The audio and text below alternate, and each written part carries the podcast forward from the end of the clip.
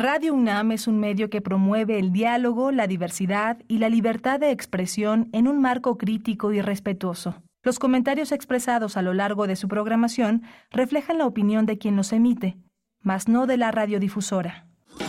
Radio UNAM presenta Primer Movimiento. El mundo desde la universidad. Muy buenos días, buenos días de miércoles, mitad de semana. Hoy es 14 de febrero del 2024 y son las 7 con 6 minutos de la mañana, hora del centro del país. Les saludamos. Inicia primer movimiento de 7 a 10 de la mañana en vivo por el 96.1 en frecuencia modulada y 860 de amplitud modulada. También en la web www.radio.unam.mx. Iniciamos nuestra transmisión en este día del amor y la amistad y también un día de. Eh, que, nos, que nos despertó a muchos en la capital con este microsismo que se sintió hace unos minutos, a las 6.42, 6.42 minutos, eh, se dejó sentir un microsismo eh, en las zonas, en distintas zonas de la capital, con una magnitud de 2.8 8 de 2.8 eh, de magnitud con epicentro en la zona de Plateros, Miscuac, en la parte norte de la alcaldía Magdalena Contreras. Bueno, pues así iniciamos esta mañana, por si no habían despertado del todo, pues el microsismo mm, seguramente los hizo levantarse y bueno, pues iniciar esta mañana. Tenemos en cabina el, la dirección de Rodrigo Aguilar en la producción ejecutiva, Andrés Ramírez en la operación técnica de la consola, nuestros compañeros de servicio social Eduardo Castro y Jimena Alemán y Miguel Ángel Quemain en la conducción. Buenos días, Miguel Ángel. ¿Sentiste este microsismo? ¿Cómo te no, Fíjate que no lo sentí, pero sí sentí la alarma de, generalizada de, de, mis compañeros y de la gente que está rodeando esta, este espacio que es Adolfo Prieto 133 en la Colonia del Valle, donde al parecer sí se sintió y se sintió más allá de los 2.8 grados que reporta el sismológico nacional. Hoy la frase será este, no eres tú, soy yo, tal vez. Este, así que bueno, cuidado con Cupido. Eh, eh, eh, va, a estar va a estar también seguramente el tráfico de una manera inusual pero bueno tenemos un menú interesante. Vamos a hablar de carbón rojo. Saben lo que quiere decir carbón rojo son esos espacios mineros que son muy peligrosos que no tienen medidas de seguridad eh, a punto para la protección de los mineros que trabajan allí en el bajo el bajo el bajo el subsuelo. Y vamos a estar con Mónica Castellanos. Ella es autora de Carbón Rojo el título de la novela que ha publicado y que se presentó hace ya uh, un par de meses en la Feria del Libro de Guadalajara, muy muy interesante, ella es escritora, egresó del Instituto Superior de Cultura y Arte de Monterrey, cofundó Editorial 42 Líneas, es parte de eh, una obra que forma parte de la canasta de comadres, aquellas horas que nos robaron, El desafío de Gilberto Bosques, El aroma de los anhelos y esta novela y esta nueva novela. Tendremos también eh, en nuestra nota del día, hablaremos hacia la segunda hora sobre eh, México como principal socio comercial de los Estados Unidos, una noticia que se dio hace unos, unos pocos días. Vamos a conversar sobre este tema con el doctor Raúl Benítez Manaut, investigador del CISAN de la UNAM, especialista en asuntos de seguridad internacional de América del Norte y política exterior en los Estados Unidos, México y América Latina. Así desbanca a, a China como principal socio comercial, lo hace México de esta manera y los detalles eh, más adelante. Y bueno, continúa Israel matando mosquitos con cañonazos. Eh, no importa a quién le dé, eh, vamos a hacer este seguimiento de la guerra de Israel contra Gaza. Vamos a hablar con Moisés Garduño, uno de nuestros grandes especialistas en el tema. Él es profesor de la Facultad de Ciencias Políticas y Sociales de la UNAM y ahora es un profesor visitante en el Colegio de México. No se pierdan la propuesta poética de esta mañana a cargo de Miguel Ángel Quemain. Vamos a tener una mesa del día que se titula Reforma en materia indígena presentada por el Ejecutivo. Vamos a hablar con Francisco López Bárcenas. Él es un, uno de los grandes abogados, periodistas, un, gran, un escritor de origen mixteco que ha trabajado sobre todo este tema con un grupo, un grupo de personas muy, muy enteradas, muy activistas. Él integra Ñusabi, Pueblo de la Lluvia. Fue asesor del EZLN entre noviembre de 95 y septiembre de 96. Él estudió un posgrado en Desarrollo y Rural y Derecho. Se ha desempeñado también en cargos comunitarios muy importantes en su localidad de origen y ha dedicado gran parte de su tiempo a documentar la historia de la Mixteca, un enorme espacio del imaginario y de la realidad, movimientos indígenas contemporáneos, las transformaciones del Estado y su legislación. Y también tendremos al cierre la participación del doctor Plinio Sosa. Él es académico de tiempo completo de la Facultad de Química, dedicado principalmente a la docencia y a la divulgación de la química. Nos hablará de el óxido de etileno y la tensión en los triángulos. En la sección El crisol de la química, no se lo pierdan, pues eh, los comentarios también están en posibilidad de armar este diálogo cotidiano a través de redes sociales. Si ustedes se acercan a nuestras cuentas en Twitter, ahora X, eh, arroba P Movimiento y Primer Movimiento en Facebook. Cuéntenos cómo, cómo dónde, dónde, les agarró el temblor. Uh, ahora sí que, bueno, pues así, así iniciamos esta mañana. Vale mucho la pena y vale mucho la pena acercarse a la Gaceta Universitaria. Ahí van a encontrar eh, parte, la nota que cubre la conferencia que dieron eh, investigadores de la universidad hace unos días. Esa conferencia está completa en YouTube en este, en este, con el motivo de informar sobre la falla geológica de tipo normal en la zona de Plateros Amiscuac, localizada hace unos días por los investigadores del Instituto de Ingeniería de la UNAM y podría ser esa, dicen los investigadores, la causa de los temblores registrados recientemente en esa región del país, de la capital del país. Eh, eh, bueno, pues esto se revela de manera preliminar en este estudio.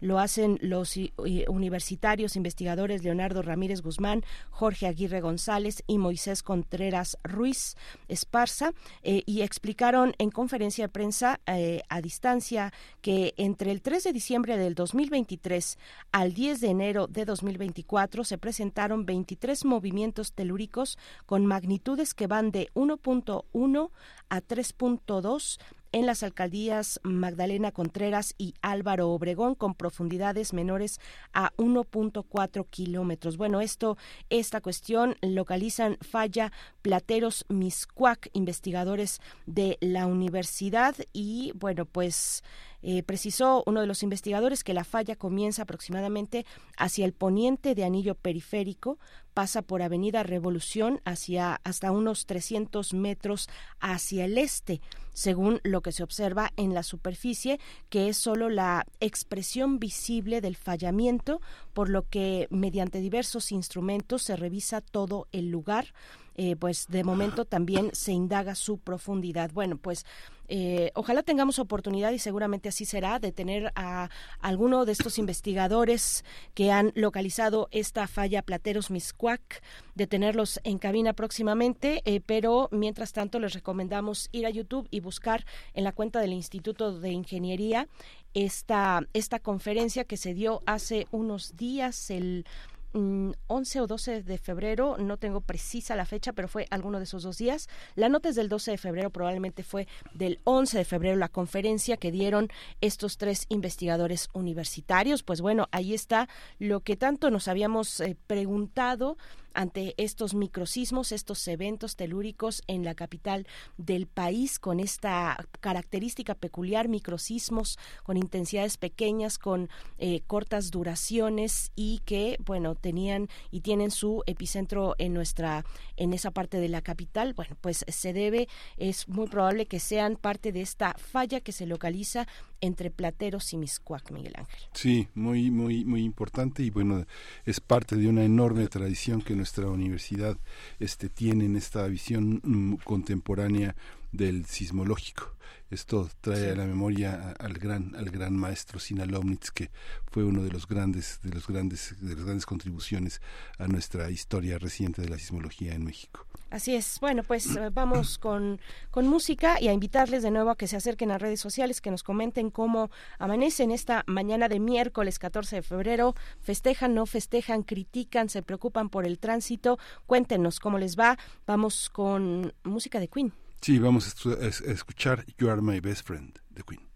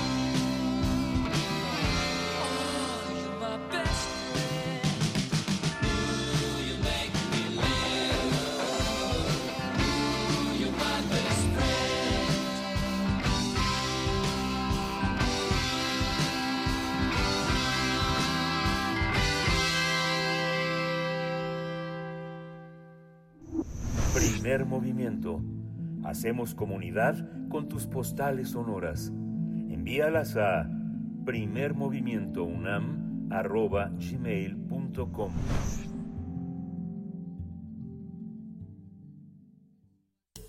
Toma nota y conoce nuestra recomendación literaria. Han pasado ya 17 años desde que ocurrió la tragedia en la comunidad de Nueva Rosita, en Coahuila, donde perdieron la vida 65 mineros tras explotar la mina Concho de Pasta, 8 eh, en pasta de conchos. Este suceso sirvió de trasfondo para que Mónica Castellanos escribiera el libro Carbón Rojo. Es una novela. La obra publicada por Hachette Libre México está, eh, cuenta la vida de Carmina, una mujer cuya historia la liga a ese lugar que se convierte en una tragedia personal. Para obtener información, la escritora realizó entrevistas y recorridos que le permitieron tener un conocimiento sobre las adversidades que tienen y que atraviesan las mujeres, cuyas familias tienen una historia relacionada con las minas. De esta manera también conoció el machismo que ocurre en esos lugares, así como el desamparo y las restricciones que viven las mujeres.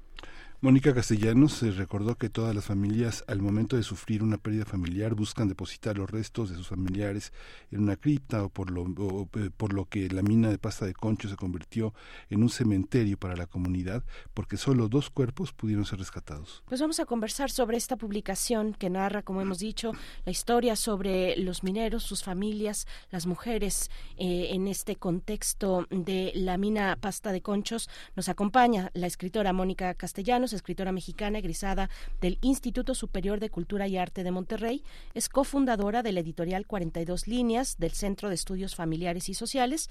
Entre sus obras publicadas se encuentran Canasta de Comadres, Aquellas horas que nos robaron, El desafío de Gilberto Bosques, El aroma de los anhelos y ahora Carbón Rojo. Gracias, Mónica Castellanos. Buenos días. Bienvenida a Primer Movimiento. Buenos días, Berenice. Buenos días, Miguel Ángel. Encantada de estar con ustedes aquí en este programa de primer movimiento de Radio Universidad. Y bueno, pues sí, como bien comentan, estamos ya con esta fecha este pues conmemorando este acontecimiento porque no podemos decir celebrar es algo que no se celebra pero sí que se conmemora. Sí cuéntanos Mónica eh, hay, hay eh, muchos novelistas que han eh, dedicado a la no a la, a la, ficción no ficción sus obras señalan que la novela es el territorio propicio para dar respuesta a muchas cosas que no la tienen o que o que están veladas o que son ambiguas en la realidad. En tu novela digamos que como se dice vulgarmente hay pelos y señales de todo. Todo el mundo tiene nombre y apellido. ¿Qué es lo que la novela propone como respuesta que no está entre nosotros todavía, si es que ese fue también la intención de hacerla? Sí, mira, bueno, la literatura efectivamente sí propone respuestas, pero también este da respuestas, pero también propone preguntas, ¿no? En este caso, bueno, el trabajo de investigación, Miguel Ángel, eh, cuando realizas una novela, bueno, al menos en mi caso, es ver qué se ha escrito sobre el tema, quiénes lo han escrito, cómo lo han abordado, y lo que yo encontré es que dentro de este universo que se ha creado, donde se recrea eh, la literatura a partir de sujetos y espacios en las minas, pues estaba realmente eh, dirigido a hombres. Eh, las mujeres no aparecían en la literatura de la minería. Y a mí me interesaba mucho, después de darme cuenta de todo este suceso que había acontecido ahí en Pasta de Conchos, y cómo las mujeres fueron quienes estuvieron eh, afuera, adheridas a las rejas, luchando y esperando pues recuperar a los suyos, eh, quise incorporar también estos puntos de vista de ellas. Esa es una de las eh, fortalezas que yo creo que tiene esta novela. Y por otro lado también la literatura periodística, porque em, me tocó encontrar a un reportero que estuvo como enviado especial él es un reportero de Monterrey, que cubrió toda la noticia en ese momento y cada año regresaba. Eh, cuando él me decía, Mónica, para mí Pasta de Conchos marcó mi trabajo como periodista, eh, quise incorporarlo también. Entonces, una de las ópticas que tiene la novela es justo ese punto de vista que tiene el periodista sobre todo este acontecimiento. Hablamos de una novela de ficción, pero con esta base periodística y documentada también. Eh, Mónica, ¿cómo, ¿cómo fue el proceso para documentarte, para investigar? ¿Con qué te encontraste una vez que decidiste pues hacer esta serie de entrevistas, de recorridos? ¿qué, ¿qué te dijeron las familias? ¿Con qué te encontraste? ¿Qué recepción hay para que de alguna manera su historia fuera novelada en este, en este libro tuyo? Sí, fíjate, yo la investigación la comencé a trabajar en el 2018. O sea, ya habían pasado realmente 12 años de la tragedia. Entonces, el ambiente en Nueva Rosita se había hecho muy denso, eh, había diferencias entre las familias de los mineros, eh, porque la compañía había dado una ayuda humanitaria, lo digo así entrecomillado, ayuda humanitaria, no una indemnización, a algunas de las familias, otras no las quisieron aceptar.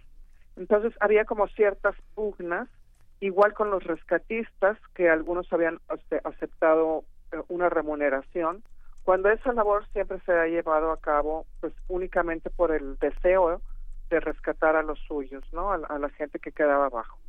Es una cosa como que en las minas no se debe dejar nadie abajo. Pero este ambiente me impedía a mí un poco el acceder a las entrevistas directamente con los siete sobrevivientes que hubo de la, del accidente. En el accidente, como mencionaban ustedes, fueron 72 mineros los que estuvieron en el momento de la explosión de ellos, 67 este, fueron los que quedaron abajo. Entonces, tuve que recurrir mucho a hemerotecas, lo que se había ya grabado, las entrevistas que se habían hecho, lo que se había publicado en, en los diferentes periódicos, tanto de prensa nacional como internacional. Y bueno, y el haber dado con, con este periodista, que es Daniel de la Fuente, lo voy a mencionar porque veo que tengo una deuda de gratitud con él, él me dijo, Mónica, yo te voy a dar todas mis notas todo mi material, todas las fotografías, todo lo que recabé. Entonces, como parte de la investigación, bueno, esa fue una.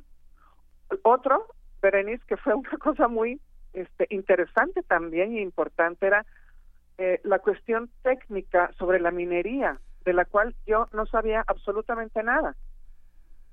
Eh, hablar de ADMs, de frentes largas, de polvo inerte, de gas metano, eh, de galerías, de los pocitos ilegales, de las minas que son legales, de la planta lavadora, de la escoria que queda después de limpiar el carbón.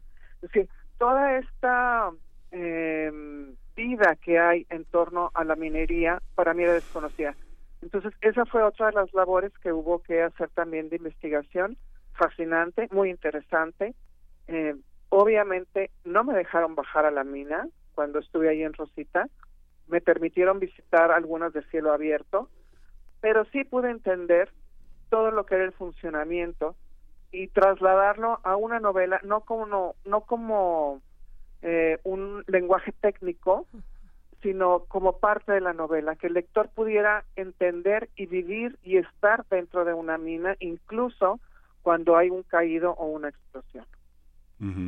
Y justamente esta ese trabajo de Ariel de la Fuente fue con el que se armó la la este eh, toda la, la, cuestión que presentó la Comisión de Derecho Nacional de Derechos Humanos justo hasta la llegada de López Obrador con todo y que Daniel de la Fuente siempre tuvo muchísimas dificultades para para publicar todas sus historias. Este iba publicando y lo iban dejando fuera iba publicando y lo iban dejando fuera por justamente por todo este compromiso. Publicó en CNN en Forbes en Expansión y así pasó esta historia en la que también tu novela tiene una referencia muy interesante al desprecio que tienen los hombres del poder por la prensa, ¿no? Digamos que hay una parte superficial donde los periodistas esperan y hay otra parte profunda donde hay alguien que indaga la verdad. Eh, ¿Cómo, cómo, cómo eh, jugar con estas, con la vida de Carmina y con esa indagación, con esa búsqueda de la verdad que solo la puede hacer un personaje que tiene ese acceso, esa posibilidad de reclamar la información. Como, como son dos ejes muy interesantes. Este, si nos cuentas también cómo, cómo se va entramando con la vida de las personas. Sí, bueno, ante todo, Miguel Ángel, yo tenía muchas inquietudes. Lo que bien mencionas, la búsqueda de la verdad y de exponer las cosas tal como fueron.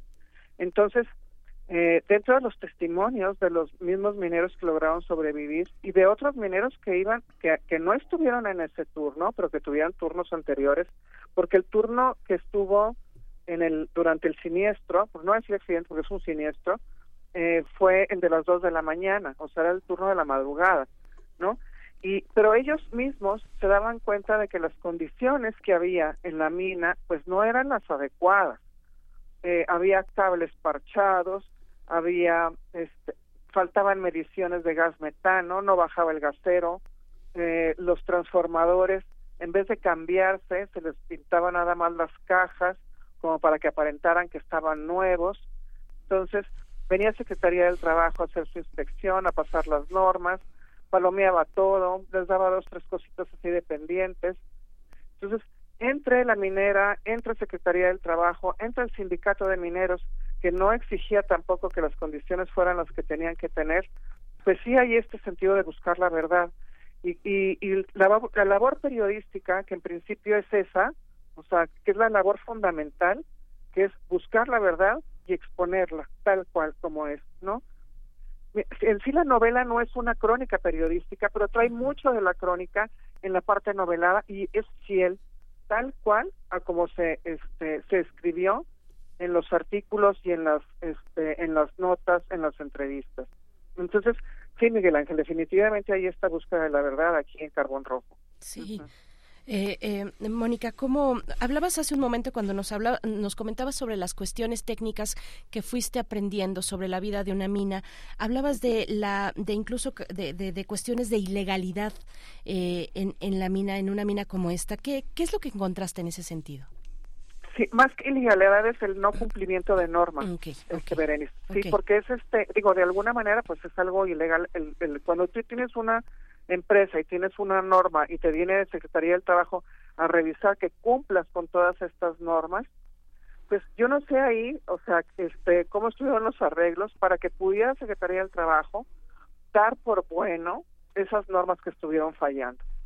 Porque este, hay una serie, una lista larga, de veras larga, de normas que se faltaron. No había una cuerda de vida, no estaban bien este, ubicados los dónde estaban los trabajadores en el momento del siniestro, que eso es algo que se tuvo que haber tenido. No existían los planos exactos de cómo poder bajar a buscarlos.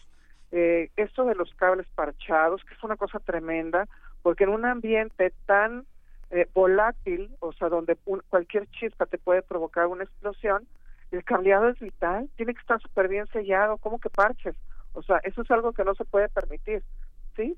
Entonces, yo creo que desde este punto de vista, o, sea, o desde esta eh, violación de las normas, Berenice, es donde está la parte más dolorosa, porque son vidas humanas y las condiciones de trabajo, y eso es donde yo apunto en la novela, este, esta luz, eh, lo hago a través de Bernardo, el periodista, el, el, el poner el ojo en que las en que las condiciones de trabajo de estas son seres humanos y son vidas humanas y son padres y son hermanos y son hijos a los que se les debe de cuidar no y este y en el eh, con Carmina que es este eh, un personaje femenino que también está este bueno ella ella vive muy aislada en todo este tema de de, la mina, porque es algo a lo que está acostumbrada, ella crece, nace, crece en Rosita Coahuila y la minería pues es el pan de cada día, de eso se vive en la región, pero em, eh, ella, ella de alguna manera también es como este receptor de la culpa, ¿no? Carmina es un paralelismo con la mina, o sea, en estas culpas que lleva cargando, que lleva arrastrando como una estela a lo largo de su vida, está también esta analogía con lo que es el descenso a la naturaleza humana y el descenso a la mina de carbón.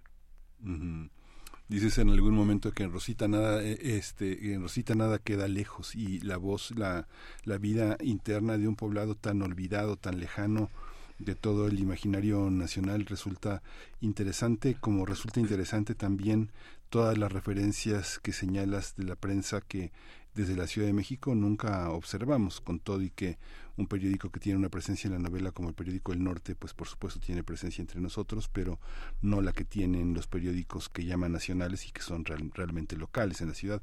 ¿Cómo, cómo, cómo tomar esas decisiones de documentar, de dar voz, de mostrar ese, ese, ese pequeño panorama, a veces mezquino, a veces oportuno, de la prensa local y, el, y, el, y, la, y la trama de pueblos que son tan olvidados y son tan semejantes en el fondo a nosotros, ¿no? El olvido también está en los grandes espacios de las grandes ciudades, ¿no? Semejante al de Rosita, ¿no? Sí, bueno, pero aquí, aquí hay dos, varios temas, este, Miguel Ángel. Uno, lo de, como que mencionabas del argot, este, estoy haciendo yo memoria. Eh, fíjate que uno de los mayores retos eh, al construir esta novela fue las voces masculinas. Mm. Eh, como autora, bueno, pues construir un personaje femenino siempre es un poco más fácil entrar en la psicología, entrar en el lenguaje, entrar en, en el modo de vivir de una mujer. Pero entrar en la psicología y entrar en, en la piel de un minero, de un carbonero y de un periodista fue uno de los mayores retos. Eh, yo ambiento en la novela a Bernardo y a Indalecio, que es el, el minero que sobrevive. Indalecio está construido con toda la experiencia de los mineros que lograron sobrevivir. Mm. O sea, de todos los testimonios que fui recabando, que fui documentando no directamente, sino los que hicieron otras personas y que pude, o sea, que en la prensa estaban ahí, eh, fue como pude construir este personaje que mm, de alguna manera pues convive con Bernardo en una cantina, o sea, un ambiente muy de Rosita, muy muy em, eh, casual, muy coloquial, muy eh, pues muy muy de muy muy de ellos, ¿no? Y, y ahí es donde entonces documento toda esta manera de comunicarse, toda esta, esta situación y lo del olvido. El olvido es una cosa tremenda y lo acabas de mencionar y es algo que a veces se nos olvida. Mira, cuando yo veía las notas en el 2006 del accidente, eh, lo ves como algo ajeno, eh, Miguel Ángel, no alcanzas a entrar en todo el en todo el drama, en toda la situación que hay detrás o sea, en todas esa, en esa región principalmente, que quizá al resto del país nos queda como un poco desconocida, ¿no? Sabemos del carbón, pues que lo, lo necesitamos, que para la fuente, o sea, la energía, para este, muchas cosas del, del diario, ¿no? Que se tiene que vivir. Este, sin embargo, estamos completamente ajenos a todo ese universo que es la extracción y todo lo que implica. Cuando yo me di cuenta que el, promedio de vida de los mineros era de 50 años. O sea, que hay jovencitos, muchachitos que empiezan a trabajar en los pocitos a los 14 años. O sea, desde niños ya los están metiendo. Y tú imagínate un pocito que es un 1.20 de ancho, te meten adentro de un tambo y ahí bajas más de 100 metros, o sea, un, más de una cuadra, bajas, bajas, bajas, bajas, y luego hay un túnel donde, donde están agachados, porque ni siquiera alcanzan a estar completamente de pie, agachados, picando el carbón de las paredes, echándolo en carretillas y luego volviéndolo a subir para sacarlo. O sea, eso es una, esos son los pocitos y esos son ilegales. A lo que tú me comentabas, Berenice, hace un momento, dentro de la ilegalidad, están esos pocitos. Esos pocitos no deberían de existir y sin embargo están ahí por todo, por toda la zona carbonífera. Y luego las minas que son legales, este, pues también tienen esta situación de que el carbón se les incrusta en los pulmones, en la piel, en los párpados. O sea, es una situación tremenda, de veras la que viven y, y pues bueno, es el, el documentar todo esto, Miguel Ángel, para que justo no quede en el olvido, como bien lo mencionas tú. Mónica Castellanos, bueno, el, el presidente López Obrador eh, insiste en mantener su, su promesa de rescate. Eh, ya, ya se acerca el fin de, de su sexenio y, y bueno, hay una serie de aspectos ahí que, que ya, digamos, en el ámbito más de, de lo, de lo periodístico, de lo, de, de, lo concreto, real, eh, en la vida pública y en una promesa como esta que ha hecho el presidente, pues tendremos que revisar, pero lo, pone, lo pongo ahí por si quieres comentar algo al respecto. Lo que me interesa también es que nos cuentes de la parte literaria, en el aspecto literario, eh, dónde encuentras tal vez inspiración literaria, influencias literarias. Hay una tradición en México, una tradición nuestra literaria que acercó a los vivos con los muertos. Eh, esta es, es, la tradición de Rulfo, donde los muertos eh, pues no permiten a los vivos estar del todo vivos. Y hay una serie de culpas y hay una serie de, de eh, pues de ambientes también de un México profundo que retrató eh, pues de la manera que lo hizo eh, un escritor como como Juan Rulfo. Tú tú cómo cómo cómo te cómo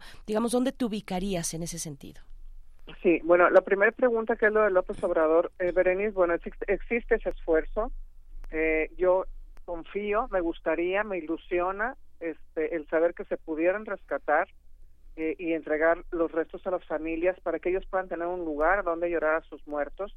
Nosotros tenemos ese derecho con los nuestros. Cuando tú vas a un panteón o a una cripta, pues ahí puedes este, ir a acercarte, ¿no? Estar, los tienes ahí, sabes en dónde están. Todas estas familias, pues no los tienen porque no tienen acceso a la mina. O sea, la mina está allá y tú no puedes entrar. Y por otro lado, lo que yo veo es que hay un interés también eh, la concesión ya se le quitó a Germán Larreal, Grupo México, la tiene ahorita el gobierno y aparte de recuperar los, los cuerpos, pues hay un interés también por recuperar la mina, porque es una mina muy productiva, fue muy productiva en su momento, este y pues esa sería la otra línea de interés que yo creo que también tiene el gobierno. Que se concrete, pues yo creo que el tiempo lo dirá, realmente yo no podría decirlo, hay trabajos que ya se empezaron, sí, y este ha costado mucho dinero, sí, y va a costar más también, pero yo creo que sí vale la pena, sobre todo porque es una herida que tiene ahí México. En el, en el caso de la minería, los cuerpos siempre son rescatados y este se han quedado ahí. Sí, pero, sí sería sí, perdón. Sí, ah, bueno, antes de que pases a la cuestión literaria, hay que hay que decir que lo que ha comentado, ha dicho eh, el presidente López Obrador es que si en su gobierno no se concreta el rescate, eh, se enfocará en eh, perseguir un, un un decreto, un decreto exactamente para que se mantengan los recursos para con el objetivo de seguir buscando a los mineros que siguen ahí. Pero sí, sí, por favor, continúa. Sí, eso fue, Berenice, él dijo eso, que si no terminaba el iba a por decreto. Ojalá que así sea, porque el decreto todavía no está. Entonces, habría que ver que sí, yo guardo la esperanza, y este, como las demás familias también, de que efectivamente, pues sí, sí se logre justicia que, que estas personas recuperen a los suyos. Y sobre el tema literario, que es lo que me apasiona también muchísimo, bueno, pues qué te puedo decir. Ahí hay una, este, hay una eh, escritura que ya se había hecho antes. Yuri Herrera había hecho La mina del Bordo, también eh, hablando sobre un accidente en una mina. Y Manuel Canellada, que acaba de trabajar la novela Litio. Eh, José Revueltas, que estuvo en, en esa zona y que documentó todo lo que fue este aquella, ¿te acuerdas? No sé si ustedes recordarán que fue una caminata que es minera que se hizo a México, eh, tremenda, donde después a los mineros les quitaron sus trabajos a la mayoría. Y Rulfo, para la construcción de Indalecio, yo recurrí este en parte a lo que había, lo que comentaba hace un momento, de los testimonios que había, pero en parte también al llano en llamas. O sea, hay una influencia definitiva de Rulfo en la construcción de Indalecio. Y me interesaba también porque el tema de los muertos, este, Carmina es una mujer que habla con los muertos. Ella eh, se relaciona con su mamá, se relaciona con otros muertos.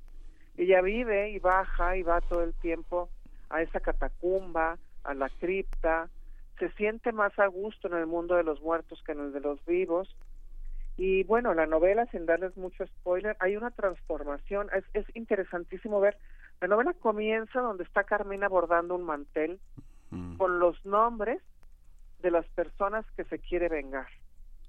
Hay un secreto de familia que ha causado muchísimo daño, eh, donde la familia fue relegada, fue rechazada eh, por la, la sociedad de Rosita Coahuila. Y entonces esas culpas y esas este mm, eh, querellas que ella tiene en el alma que la van oscureciendo, que la van haciendo un personaje muy muy oscuro, muy denso, que habita una casa oscura también eh, y que a través de la novela o al paso del tiempo eh, pues va sufriendo esa transformación de salir a la luz también, así como los mineros bajan a la mina y luego vuelven a salir a la luz. Entonces, Sí, definitivamente, Berenice, este, hay esta influencia rulfiana en, en esta obra y es intencional. A mí me interesaba mucho que tuviera este guiño este, a la obra de Y justo en la literatura mexicana parece que hay poco, pero no sé, está, digo, está Amparos Dávila con todo lo que es su origen, que es en Pinos, de Zacatecas, también la obra que cruza en el norte de Inés Arredondo, la caminata que refiere de José Revueltas, en esa caminata José Revueltas le envía una carta al Partido Comunista hablando de este hombre que relata la vida, el doble nueve, que es una, novela que aparece a mediados del siglo XX, que es eh, el doble nueve, Historia de los mineros y la minería. ¿Tú la conoces? No, no, esa no ah, la conozco. El doble nueve es, una tuvo una edición como muy de autor en aquellos años, pero Revueltas la, la refiere y justamente en esta en los muros de agua la refieren las evocaciones requeridas, estas obras que editó Editorial Era, donde justamente está la vida de los mineros. Claro, la narra en primera persona, era un hombre de 42 años cuando deja esto, pero marca un cisma también en la literatura mexicana. John Bruce, los norteamericanos que han trabajado la novela mexicana han señalado esa particularidad, aunque Bolivia, Perú, Chile son quienes tienen las novelas más fuertes sobre el tema. Quería, bueno, ese apunte eh, es, interesante porque refiere a muchas Ibargüengoitia también lo toca en la en la tradición guanajuatense y habla de todas esas miserias de los minerales de la plata en Guanajuato. Pero sí, también eso es una cosa tremenda los minas de plata es este esta de, esta novela de Rodolfo Benavides es sobre los mineros de la plata Está, Pero bueno, a mí lo que me, me, me conmueve también de esta novela es que es una novela que de alguna manera podría ser un modelo para una novela que se escriba sobre la guardería ABC, todo lo que pasó en Hermosillo y todo este tránsito que pasó eh, en, esos años, poco después de lo que pasó en Pasa de Conchos, es la misma historia, es la misma historia de dolor. O sea, esta misma novela podría ser la, la calca de la, de la, de la este, eh, guardería ABC. ¿Tú lo llegaste a ver en algún momento? ¿Te resonó esa tragedia cuando estabas escribiendo esta novela? Sí, claro que sí la seguí, pues sí fue una cosa tremenda y ahí, también el desdén de responsabilidades se quedó este pues se quedó ahí en, el margen. O sea y es una eh, tantas vidas estos niños. O sea sí eso fue una cosa tremenda. Ahora en el caso de la guardería ABC es un caso este que sucedió en el que también por decirte hay otro caso en Monterrey que hubo que fue lo de un casino, ¿te acuerdas? El Casino Royal. El Casino Royal. Sí. El Casino Royal, que volvió a ser la misma circunstancia, gente que muere en un accidente, bueno, ahí fue intencional. En el caso de la guardería ABC fue un accidente que también no tenían las no tenían las eh, condiciones para poder salvaguardar la vida en caso de una de un accidente. Entonces, hay una diferencia entre un accidente y un siniestro. Un accidente ocurre cuando tú tienes todas las condiciones para salvaguardar la integridad de las personas y hay un eh, una eh, eh, pues defecto humano o un accidente humano que puede provocar un accidente no y un siniestro es cuando no están esas condiciones. Cuando tú no tienes salidas de emergencia en un local cuando no y ocurre un incendio pues la gente no va a tener por dónde salir se va a morir.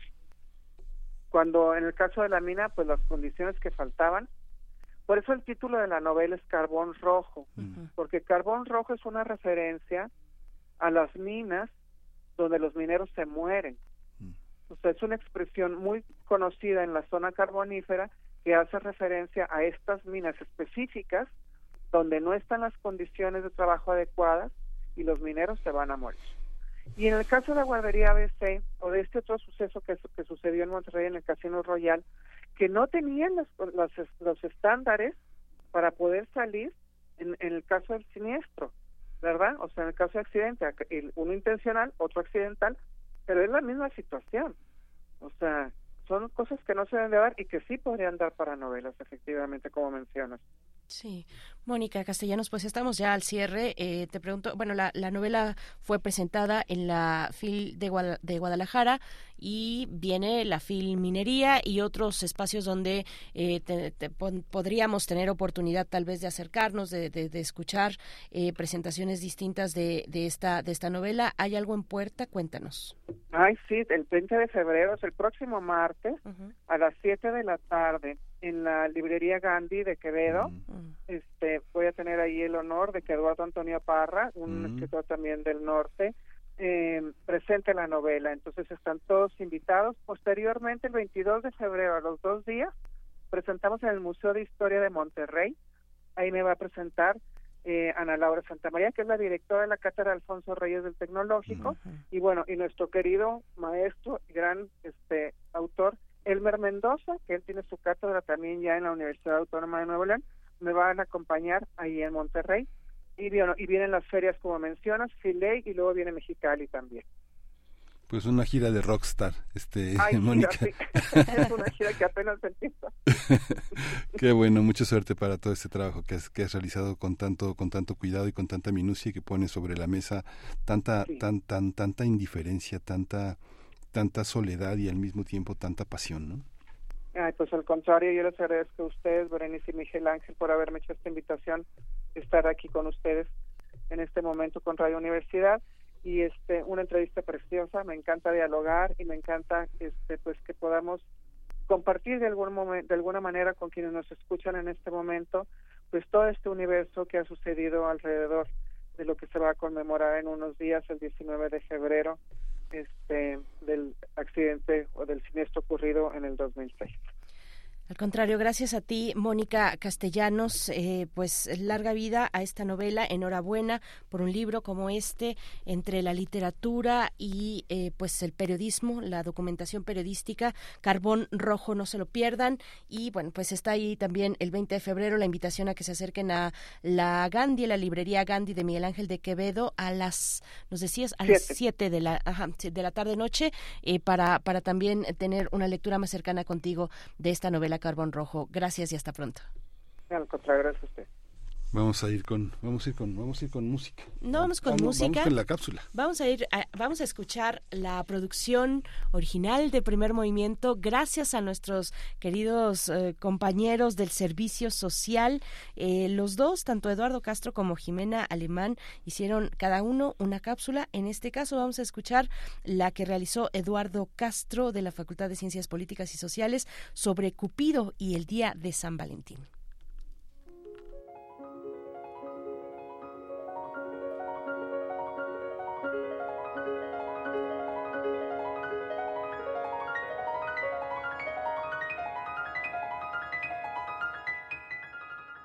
El amor es un sentimiento que ha acompañado a la humanidad desde su existencia. Pero con el paso del tiempo, el amor ha sido representado por distintas deidades o seres ficticios, siendo el más popular Cupido.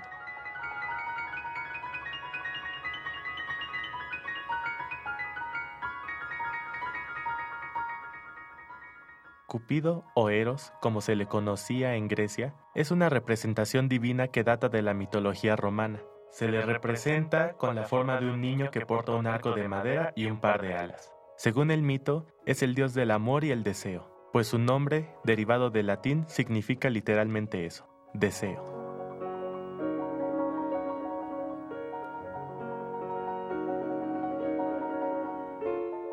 Se dice que este ser mitológico se encarga de que las personas se enamoren y lo consigue disparando su flecha contra ellos. Específicamente, dispara una flecha de oro para causar amor verdadero entre sus objetivos, mientras que para causar el olvido o el fin de la relación, dispara una flecha de plomo. La historia más famosa que involucra a Cupido es su romance con Psique. La historia cuenta que Psique, cuyo nombre significa alma, no lograba encontrar pareja, pues todos se sentían indignos de ella. Celosa por su belleza, Venus, madre de Cupido, envió a su hijo para que le disparara una flecha, provocando que se enamorara del hombre más feo del mundo. Sin embargo, durante su misión, Cupido se enamoró perdidamente de Psique, marcando así la transición de niño a joven adulto del dios alado.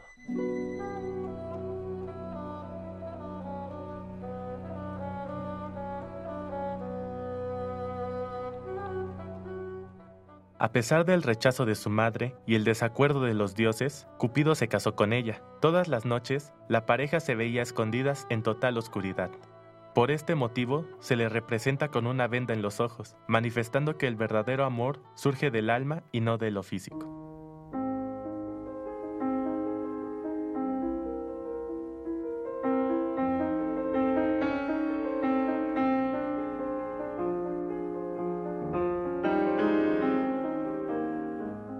El mito de Cupido ha perdurado a través de los siglos, gracias al Día de San Valentín, mejor conocido como el Día del Amor y la Amistad de nuestro país. Esta celebración tiene como fecha el 14 de febrero, debido a dos acontecimientos importantes que se originaron en la antigua Roma. Uno de los sucesos que desencadenó esta festividad fueron las fiestas lupercales, las cuales eran la celebración de la fertilidad, tanto de las mujeres como de la naturaleza misma. Celebradas entre el 13 y 15 de febrero, las Lupercales consistían en que los hombres, vestidos con pieles asemejando a la loba que amamantó a Rómulo y Remo, fundadores de Roma, perseguían a las mujeres para manifestarles el inicio de la fertilidad.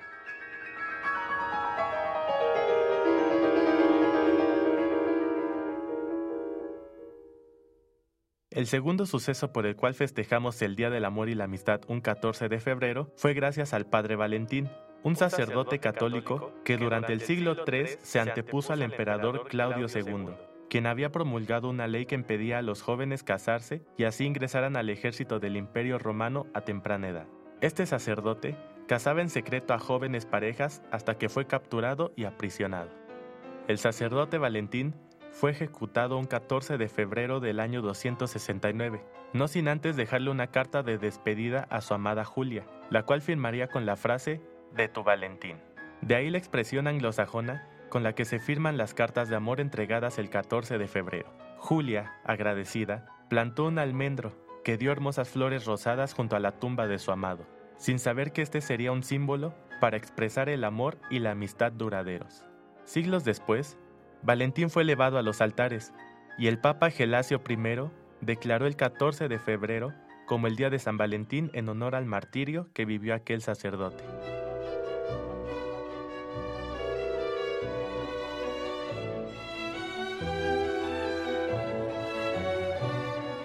Tal parece que no se puede luchar contra el amor, y menos aún contra las ganas de consumir. Al final, la leyenda unida al consumismo ha vencido al silencio con el que la Iglesia quiso postergar San Valentín, y el imaginario y la tradición popular han unido sus fuerzas para convertir la celebración oficiosa de San Valentín en el Día de los Enamorados.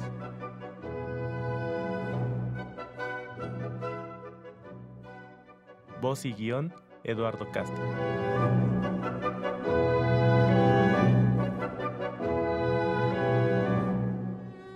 Las historias en torno, en torno al amor. Jedi Citlali eh, Morales nos ofrecía la historia de Romeo y Julieta en las diferentes versiones que ponen en evidencia lo que el poder y el dinero este, se evidencian cuando hay una fuerza más grande que esto, que es el amor. ¿no?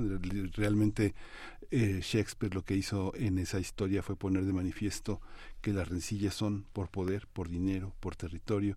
Y ahora Eduardo Castro con esta cápsula nos recuerda que no hay una fuerza más grande que la de estar juntos y que pasa por encima de todos los motivos religiosos y políticos, Berenice.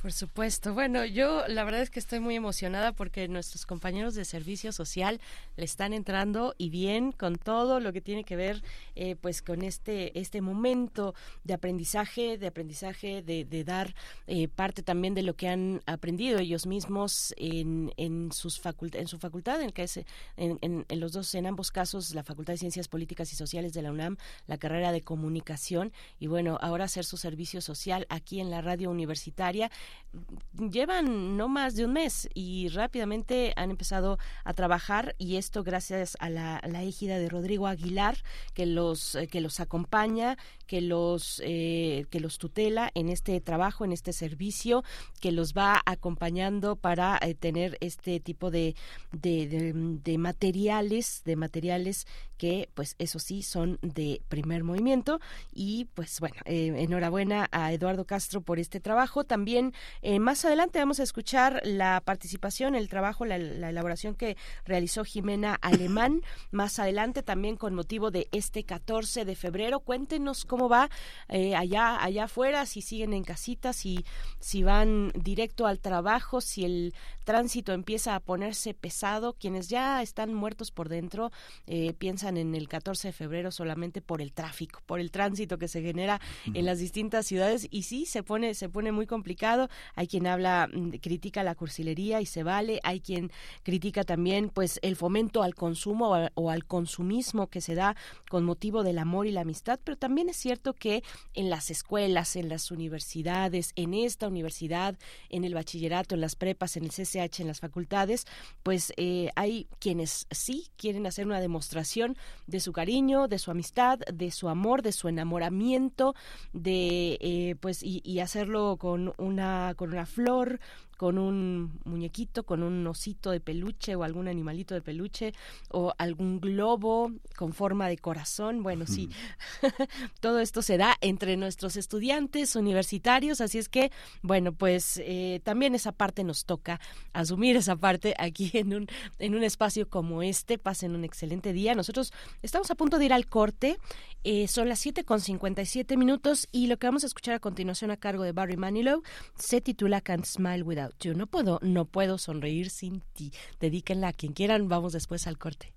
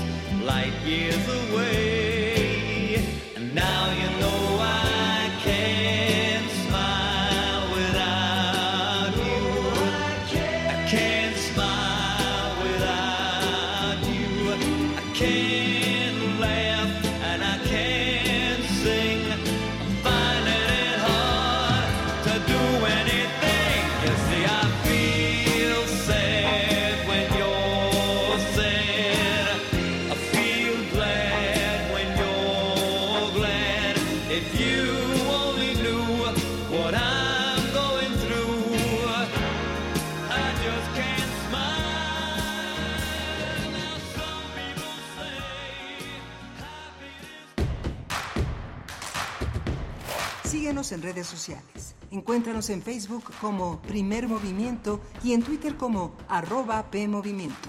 Hagamos comunidad.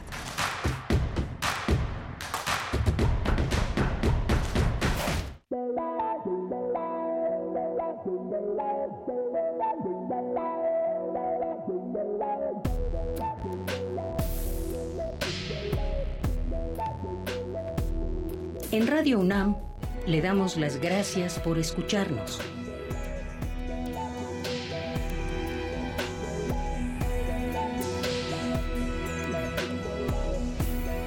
...860 en amplitud modulada...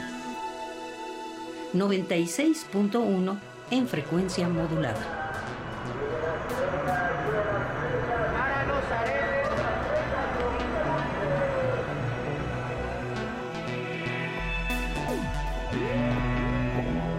Adolfo Prieto, 133, Colonia del Valle. Código postal 03100.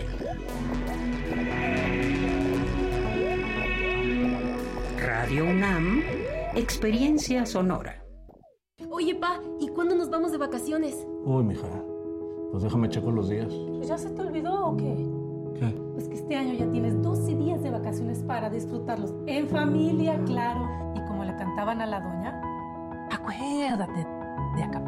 Como respuesta al enorme esfuerzo que las y los trabajadores mexicanos realizan día con día, el Senado de la República aprobó la propuesta del Partido del Trabajo para que hoy todas y todas tengamos derecho a más vacaciones. Acuérdate, el PT es la 4T. Defender una nación ordenada, unida, libre y en paz. Fue así en la defensa del INE y los poderes de la Suprema Corte. Luchamos por el regreso del Seguro Popular, las estancias infantiles y tener medicamentos para todas y todos apoyamos el Fondo de Emergencia de Desastres Naturales y exigimos atención a las víctimas del huracán Otis. Eso es estar del lado correcto de la historia, con un Congreso de Acción Positiva para México. El cambio positivo, PAN. Informar es más que repetir. Es necesario analizar los sucesos. Prisma RU, los perfiles del acontecer universitario de México y el mundo a viernes a las 13 horas por el 96.1 de FM. Radio UNAM, experiencia sonora. Comprar tu voto a cambio de dinero o despensas. Condicionarte los programas sociales. recoger o retener tu credencial para votar. Son delitos. No los permitas. Cero tolerancia a los delitos electorales federales. Denúncialos a la FICEL al 800-833-7233 y ficenet.fgr.org.mx. Fiscalía General de la República. Las elecciones en millones de mexicanos. ¿Qué tanto buscas? Quiero informarme sobre las precampañas, saber cómo los noticieros siguen las actividades de quienes participan en esta elección. Para eso está el monitoreo del INE y la Universidad Autónoma de Nuevo León. En monitoreo2024.ine.mx está todo. ¿Cuánto dura la información? ¿Cómo se presenta? Si cuenta con perspectiva de género e incluso si se enfoca en las propuestas o temas personales. Tu decisión es importante para México. INE.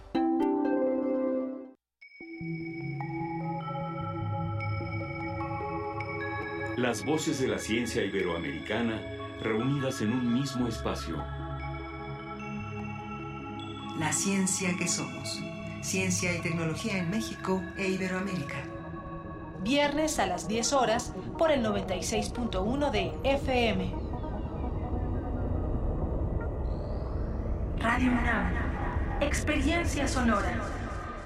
México es un país de sueños, ilusiones, esperanza y aspiraciones. Somos el país de las ideas. Nos enorgullecen nuestras tradiciones, paisajes y familias. Las y los mexicanos anhelamos a tener un país seguro, competitivo, productivo, con oportunidades para todas y todos. Vemos en la niñez nuestro futuro, en nuestros adultos el pasado, sin perder de vista nuestro presente. Nada ni nadie nos puede detener. Somos un partido de innovaciones. Somos de izquierda, la verdadera izquierda. Somos PRD. El futuro es emoción. Ya tenemos la nueva opción. Movimiento Fosfo, Fosfo. Movimiento Ciudadano Fosfo, Fosfo. Movimiento Fosfo, Fosfo. Movimiento Ciudadano Fosfo, Fosfo. Movimiento Ciudadano. Encuentra la música de primer movimiento día a día en el Spotify de Radio UNAM y agréganos a tus favoritos.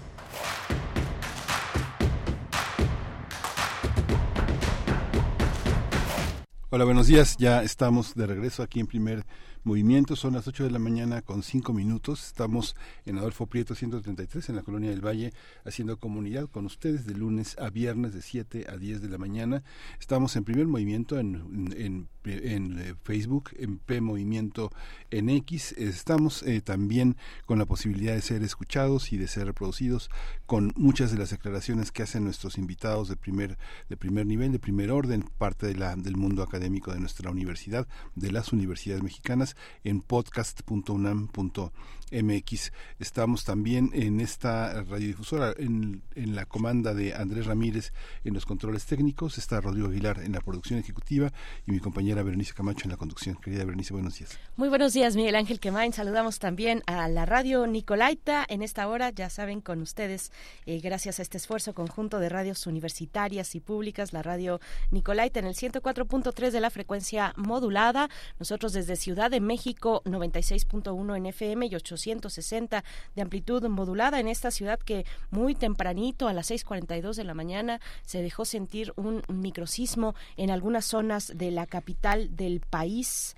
Eh, tuvimos otro más temprano que no fue tan tan eh, perceptible, pero este sí, un poco más de 2.8 de magnitud, con epicentro en la zona de Plateros, Miscuac, al norte de la alcaldía Magdalena Contreras. Pues así, así iniciamos esta mañana de 14 de febrero, mitad de semana pues eh, estamos con ustedes eh, con estos contenidos. En la segunda hora tendremos en estos en, en, un momento más una conversación con el doctor Raúl Benítez Manaut investigador del CISAN de la UNAM y especialista en asuntos de seguridad internacional de América del Norte y política exterior de Estados Unidos México y América Latina. Vamos a hablar con el doctor Benítez Manaut sobre el principal socio comercial de Estados Unidos que es México ahora desplazando al gigante asiático a China es una nota que tendremos a continuación. Vamos a tener también la presencia de eh, la guerra eh, de Israel contra Gaza. Vamos a analizar el tema con Moisés Garduño en los últimos acontecimientos tan dolorosos que han acontecido en esa, en esa zona del mundo. Moisés Garduño es profesor de la Facultad de Ciencias Políticas y Sociales de la UNAM. Es un profesor visitante ahora en el Colegio de México. Bien, pues esos son los contenidos para esta segunda hora de transmisión. Bienvenidos también sus comentarios en redes sociales. Nos pregunta Alfonso de Alba Arcos dónde los agarró el microsismo del día de hoy. Eh, Rosario Durán también nos saluda y nos da el, el- la medición del clima desde su pueblito, Metepec, dice por allá. Amanecieron con mucho, pues con, con una mañana fría. mm, Estaba en 4 grados centígrados y bueno pues se va a ir se va a ir poniendo un poquito más más templada este este día esta mañana estamos con ustedes en arroba p movimiento en x antes twitter y primer movimiento unam en facebook vamos con nuestra nota del día Primer movimiento. Hacemos comunidad con tus postales sonoras. Envíalas a primermovimientounam.gmail.com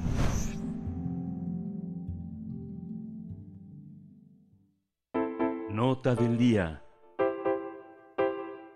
México se posicionó por primera vez en la historia como el mayor proveedor de mercancías a Estados Unidos. Le quitó ese puesto a China en 2023. Esto ocurrió, pues la, eh, a China se había mantenido como el mayor exportador al mercado estadounidense. De acuerdo con cifras de la Oficina del Censo de Estados Unidos, México exportó bienes al país vecino por 475.606 millones de dólares, lo que representó un crecimiento anual del 4.6%. Las exportaciones mexicanas representaron 15.4% del total de mercancías que Estados Unidos compró a sus socios comerciales. El repunte de las exportaciones mexicanas se debe en buena medida al nearshoring, no bien la tendencia de las empresas norteamericanas de acercar su manufactura a su país.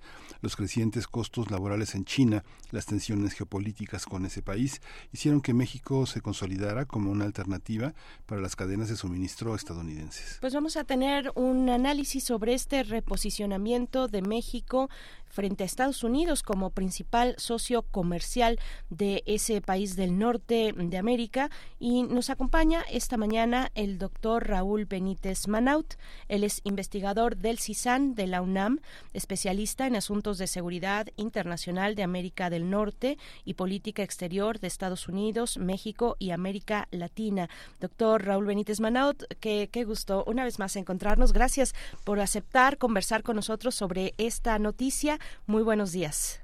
Buenos días, saludos a, a Primer Movimiento y a toda la audiencia de Radio UNAM.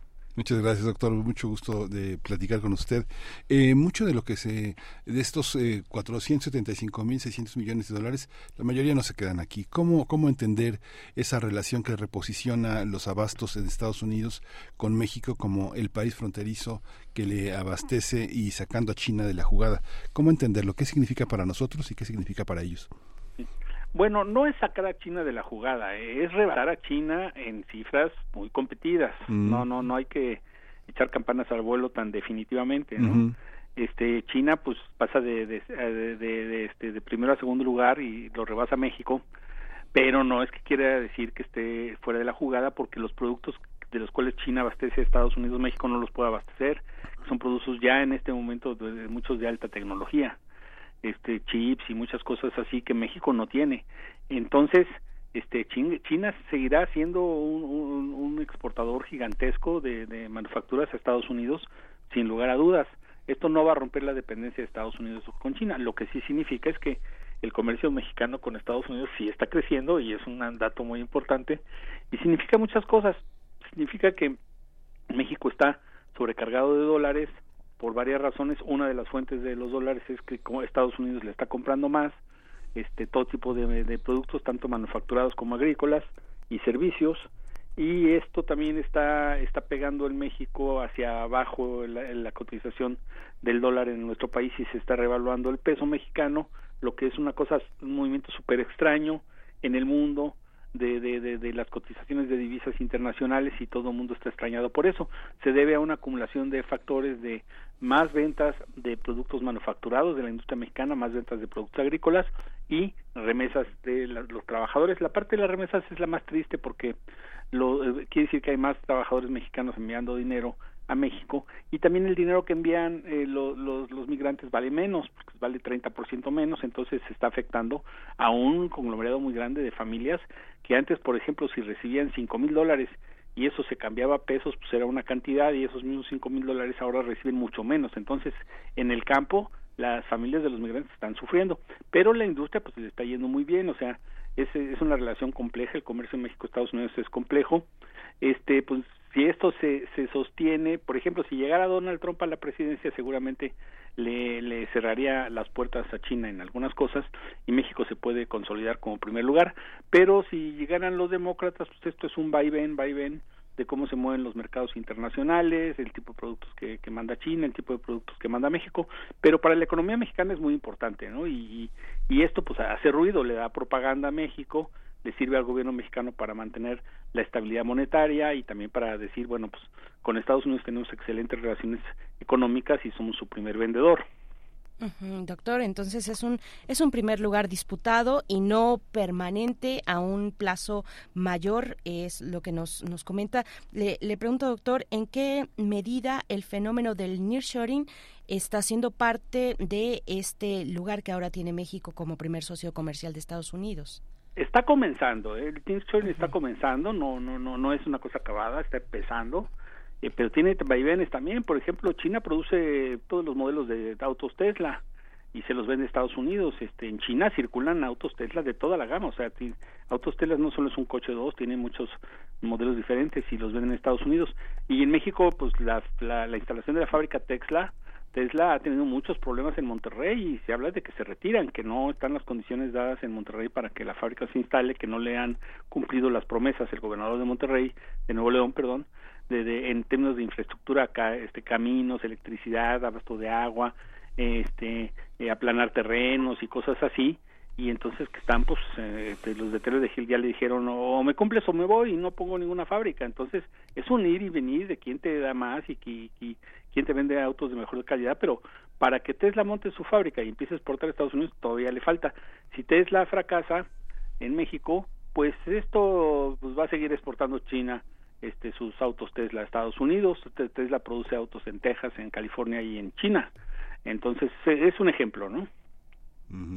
Esta, esta, esta visión también eh, pe- permite pensar que hay una eh, confianza en la inversión mexicana. Forma parte de esto ahora que señala las características que pide Tesla en Monterrey para instalarse.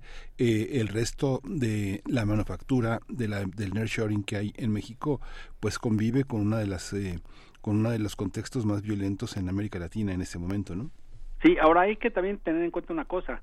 Las empresas exportadoras a Estados Unidos que, que de- desde México son americanas, o sea, sí, el claro. capital también luego se va. O sea, cuando hay ajuste de cuentas a finales de año de las empresas, pues es inversión estadounidense. Nearshoring es inversión extranjera estadounidense que viene a México porque está, está más cerca y regresa sus capitales.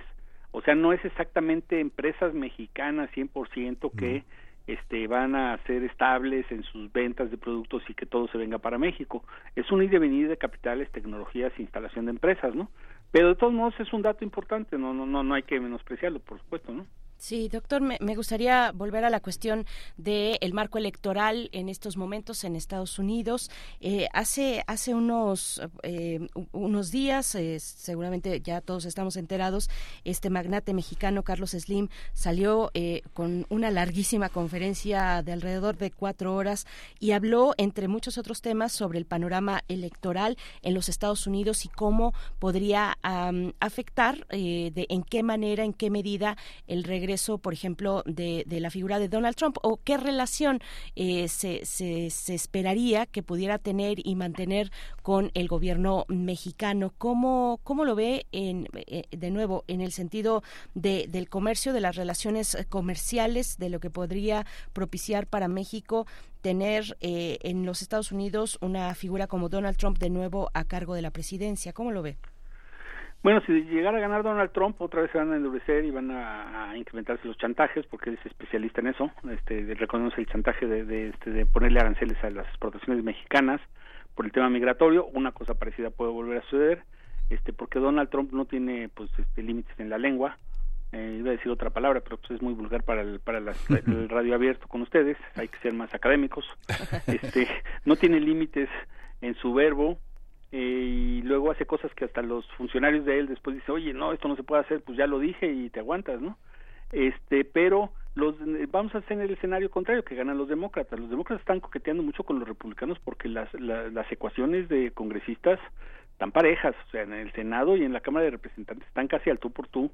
Y Joe Biden en la última propuesta de, de reforma migratoria que hizo que todavía están discutiéndose este pues recoge muchas este, de las ideas de los republicanos porque él tiene que ganar electores republicanos. O sea si los demócratas quieren ganar la elección tienen que jalarse electores republicanos y viceversa. Si los republicanos tienen que ganar la elección tienen que abrazar parte del discurso de los demócratas.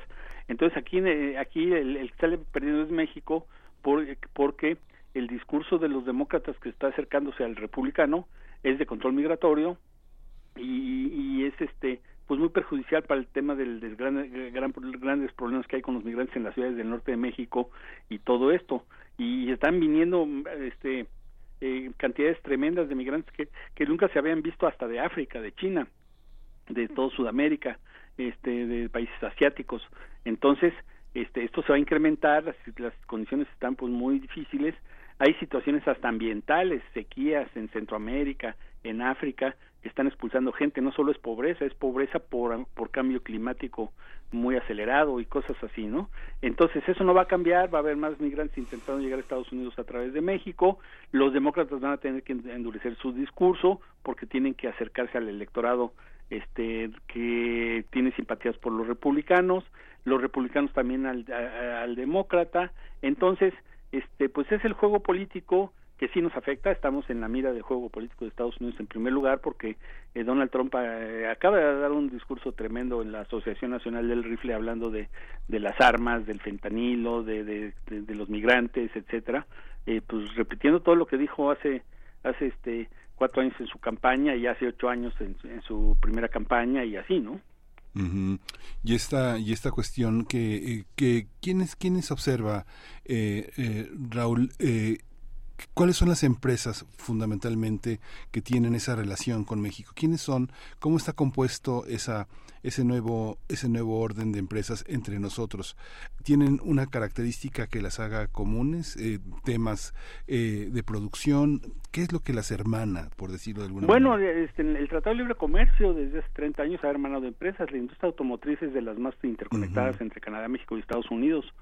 Eh, la General Motors, la, la, este, la- las empresas clásicas automotrices norteamericanas siguen produciendo eh, automóviles, están eh, elevando sus tecnologías incorporadas y muchas de esas están haciéndolas en México. Conocen perfectamente las habilidades de los trabajadores mexicanos, de los empresarios mexicanos abastecedores de, de las materias primas de los automóviles, este, de plásticos, de, chips, de chips sencillos, los complicados vienen de, de Taiwán y de China, pero los, también pues, hay mucha tecnología eléctrica sencilla que se hace en México, todo eso, y pues de una gran rama, gran gama industrial de empresas.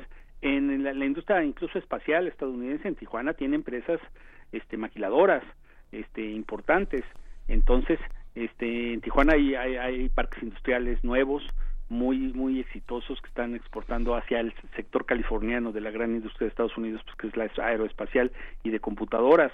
Este también la Boeing empresas aeronáuticas. Hay empresas canadienses, hay empresas estadounidenses que pues tienen este manufactura de muchos de los productos que, que, que instalan en sus aparatos, en sus aviones hechos en México, no todo el aparato, pero sí mucho. Canadá tiene una, un, un gran complejo en, en Querétaro, entonces todo eso lleva a que hay mucha interdependencia de altas tecnologías entre los tres países y en el caso de, de sectores industriales pues el estadounidense eh, este, desarrolla mucho el tema automotriz y hay una revolución en las tecnologías automotrices de empresas japonesas eh, americanas como la Tesla y, y chinas. Y hay una competencia feroz entre tecnologías de los tres países Estados Unidos este China y, y- y México y las empresas europeas también están instalándose en México por lo mismo por el nearshoring también es Europa por ejemplo autos de lujo ingleses que se consumen en California pues cuesta muchísimo traerlos desde Inglaterra, pues de- están pensando en hacer plantas manufactureras de coches de lujo, lujo, lujo. California es el consumidor número uno de coches de lujo en el mundo, porque si California fuera país, pues es el comprador número uno de coches de lujo, de aparatos aeronáuticos y todo eso, ¿no? Eh, doctor, ahora que, que habla de California, quisiera preguntarle cómo ve la, situación, eh, particularmente en San Francisco, que bueno ha sido un ícono eh, de tiempo, de un tiempo acá y ya de un tiempo prolongado, digamos, en cuestiones, por ejemplo, digitales, eh, la meca de las del desarrollo digital de estos emprendimientos con con esas materias, cómo ¿Cómo verlo ahora? Al parecer el panorama no es tan alentador. Se, se puede ver en California y mm, a partir de la pandemia también edificios, grandes edificios que eh, estaban en construcción, edificios, digamos, para oficinas que finalmente quedaron eh, desiertos, que, que nadie ocupa, que están desocupados, que, que no pudieron lograr atraer eh, sus propósitos, digamos, de, de, de oficinas con, con esa con esa, digamos, con esos emprendimientos digitales. ¿Cómo se ve un, un lugar como este, San Francisco, una de las joyas de la corona de California, ¿no? Bueno, mira, eso es mundial, ¿eh? No, no, no es, no es San Francisco. Esto es Santa Fe. Aquí en Santa Fe, en México, la mitad de las oficinas están vacías. El Hotel de México, este, el World Trade Center de México. Mm. Ve y pregunta cómo está de lleno de, de oficinas. Está vacío. O sea, eso es en Madrid, en, en, este, en, en París. Este, con la pandemia se aceleró mucho el trabajo en casa y ese las empresas le han visto mucho mu- muchos beneficios, se abarata muchos costos, etcétera, etcétera. Entonces no no es exactamente este que se está desindustrializando, que hay edificios vacíos, sino la pandemia les cambió la ecuación a todos. Pero por ejemplo, yo te podría decir con algo de conocimiento de causa porque lo, lo he conocido muchos casos, este la Apple contrata casi sus contrataciones de, nuevos ingresos de ingenieros son mexicanos. O sea, hay muchísimos técnicos mexicanos. La NASA tiene una cantidad de, de ingenieros mexicanos y empleados mexicanos tremenda y latinoamericanos. O sea, no, no en eso no estamos mal. Este y, hay un capital humano fuerte.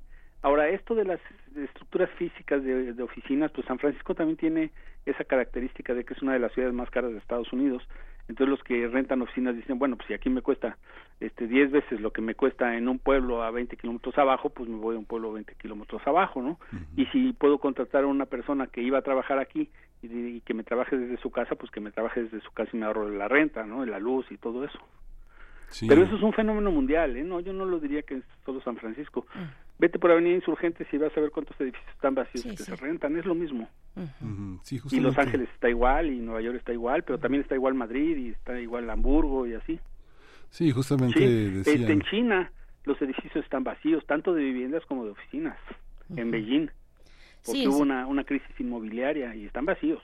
Se, se logra ver estas estas notas periodísticas donde hablan de una crisis en Silicon Valley, ¿no? Por ejemplo, en la bahía de. San Francisco.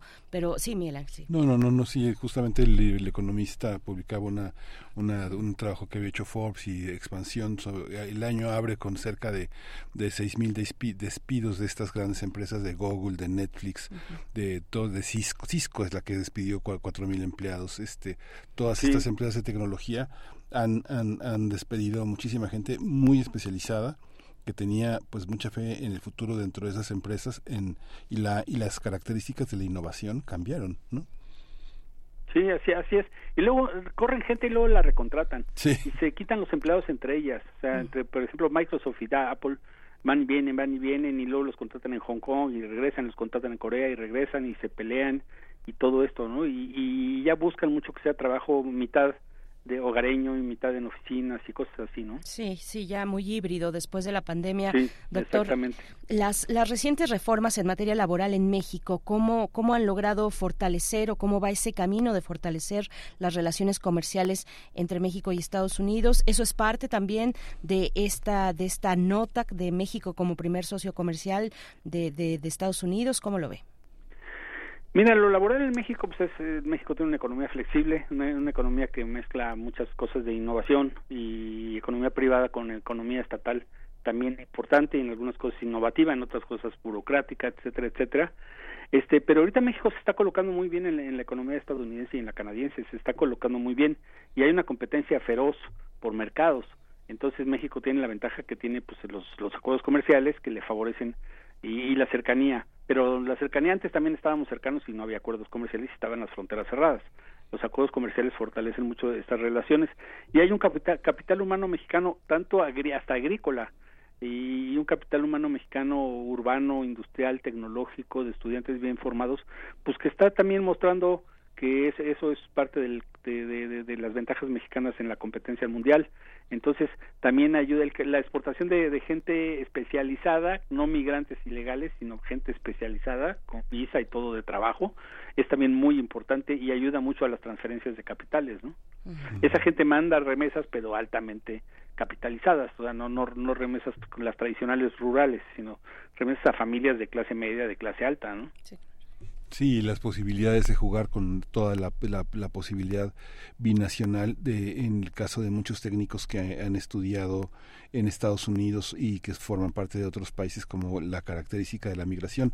Esta es toda esta toda esta visión de, eh, de este ne- nearshoring eh, modifica también los planes educativos que un país tiene hacia, bueno, no un país, sino las escuelas privadas sobre todo y las universidades norteamericanas pensando en aspectos como biculturales, bi- este del bil- bilingüismo, de instalarse a futuro en un país como México, prepara cuadros, hay esa relación, esa vinculación con la educación, Raúl. Sí, este, bueno, los cuadros formados en México en tecnológicos son bien cotizados en Estados Unidos. Eh, tecnológicos privados y gubernamentales, ¿no? Ya los, los privados pues, todo el mundo los conocemos, el tecnológico de Monterrey y todo eso, pero hay muchos tecnológicos y gubernamentales que han subido mucho su calidad. Es el caso del Instituto Politécnico Nacional, que es en, en buen- en- habla- hablando en el buen sentido de la palabra de competencia, pues es una competencia muy sana en México y el Poli se ha desarrollado mucho y la UNAM también en las, en las áreas científicas, en los institutos de ingeniería, en el Instituto de Materiales, que son diferentes, pues han desarrollado muchas muchas cosas muy importantes. En la, la industria de los satélites, en la UNAM, este, en el Poli, lo- la robótica, todo eso ayuda mucho y, y se nota en la, en la competencia este mundial y los mexicanos se están posicionando cada vez más. Entonces, tanto las estructuras públicas universitarias en el país como las privadas están avanzando bastante bien. Ahora hay límites, ¿no? El idioma es un problema, por ejemplo, los estudiantes de las universidades públicas tienen las dificultades del idioma, los de las privadas menos, algunos también, pero menos, ¿no? Pero son las cosas naturales que generan la competencia, ¿no? Sí, doctor, también estamos frente a este proceso que eh, está, digamos, reglamentado en términos del TEMEC, de tener una primera revisión de este acuerdo comercial de América del Norte. ¿Cómo, cómo se ve, cómo se ve el panorama frente a este momento?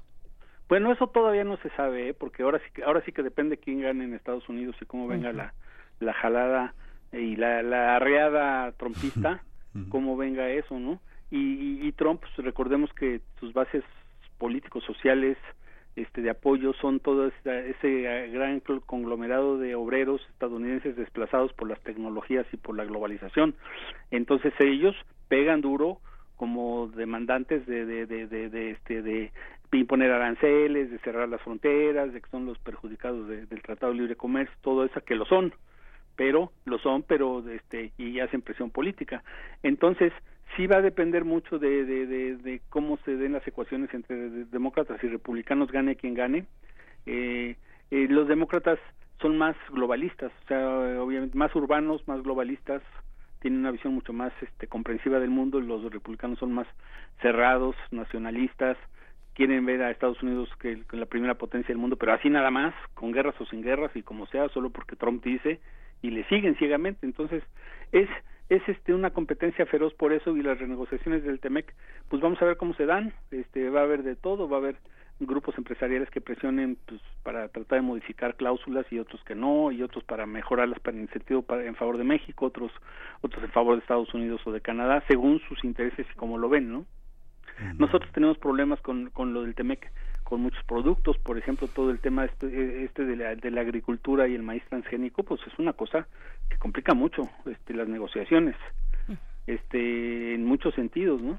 Entonces, este, los temas ambientales también, el- los temas de, de- de que en México no se sustituyen las energías que provienen de, de- de- de fósiles y, y eso pues es un- son requerimientos hasta demandas políticas de muchos sectores de la población en Estados Unidos que son ambientalistas, sectores modernos, urbanos, ¿no?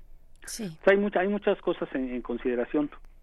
Pues, doctor, para, eh, para cerrar esta, esta charla, ¿qué, ¿qué tan extraordinaria es realmente esta, esta nota? México, primer socio comercial de Estados Unidos. Bueno, sí es impactante, o sea, este, los, chi- a los chinos, pues obviamente, me imagino que no les ha de haber gustado y con razón, pues no les gusta, a nadie le gusta decir me desplazaron, y menos China, que es un país que está aceleradamente co- acomodándose en todo el mundo, le, le van a decir, bueno, pues te estás acomodando por aquí en África, pero aquí te están desplazando, ¿no?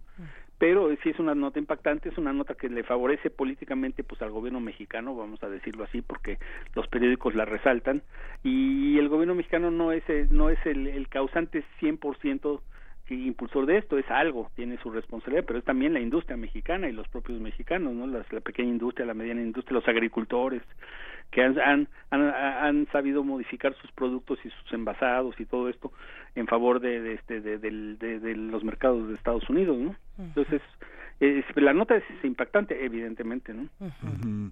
Pues muchísimas gracias, doctor Raúl Benítez Manaut, por toda esta lección, por toda esta conversación eh, de, este tema que pues dará, dará mucho, dará mucho y sobre todo en el marco electoral muchas, eh, muchas, muchas ideas, muchas, muchos síntomas. Raúl Benítez Manaut es investigador del CISAN de la UNAM, un especialista, uno, uno de nuestros grandes especialistas en asuntos de seguridad internacional en América del Norte y política exterior de Estados Unidos, México y América Latina. Muchas gracias, doctor. Sí, pues muchas gracias a ustedes y muchos saludos a toda la audiencia y a ustedes, a los productores de, de Primer Movimiento, que es un gran noticiero. Gracias. Hasta pronto. Gracias, doctor Hasta luego. Raúl. Gracias, doctor Raúl Benítez Manaut. 8 con 34 minutos. Vamos con música. Seguimos con estas eh, propuestas musicales del amor y también de la amistad. En el caso de Aja con Take On Me.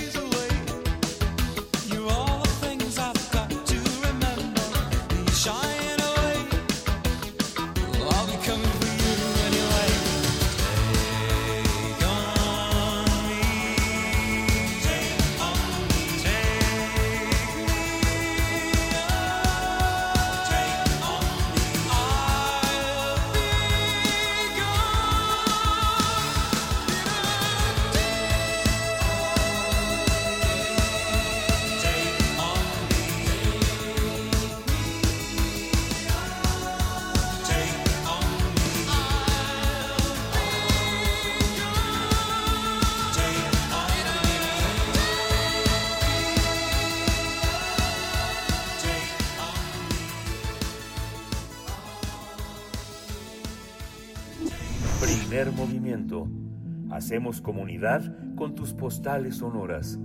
Envíalas a primermovimientounam.gmail.com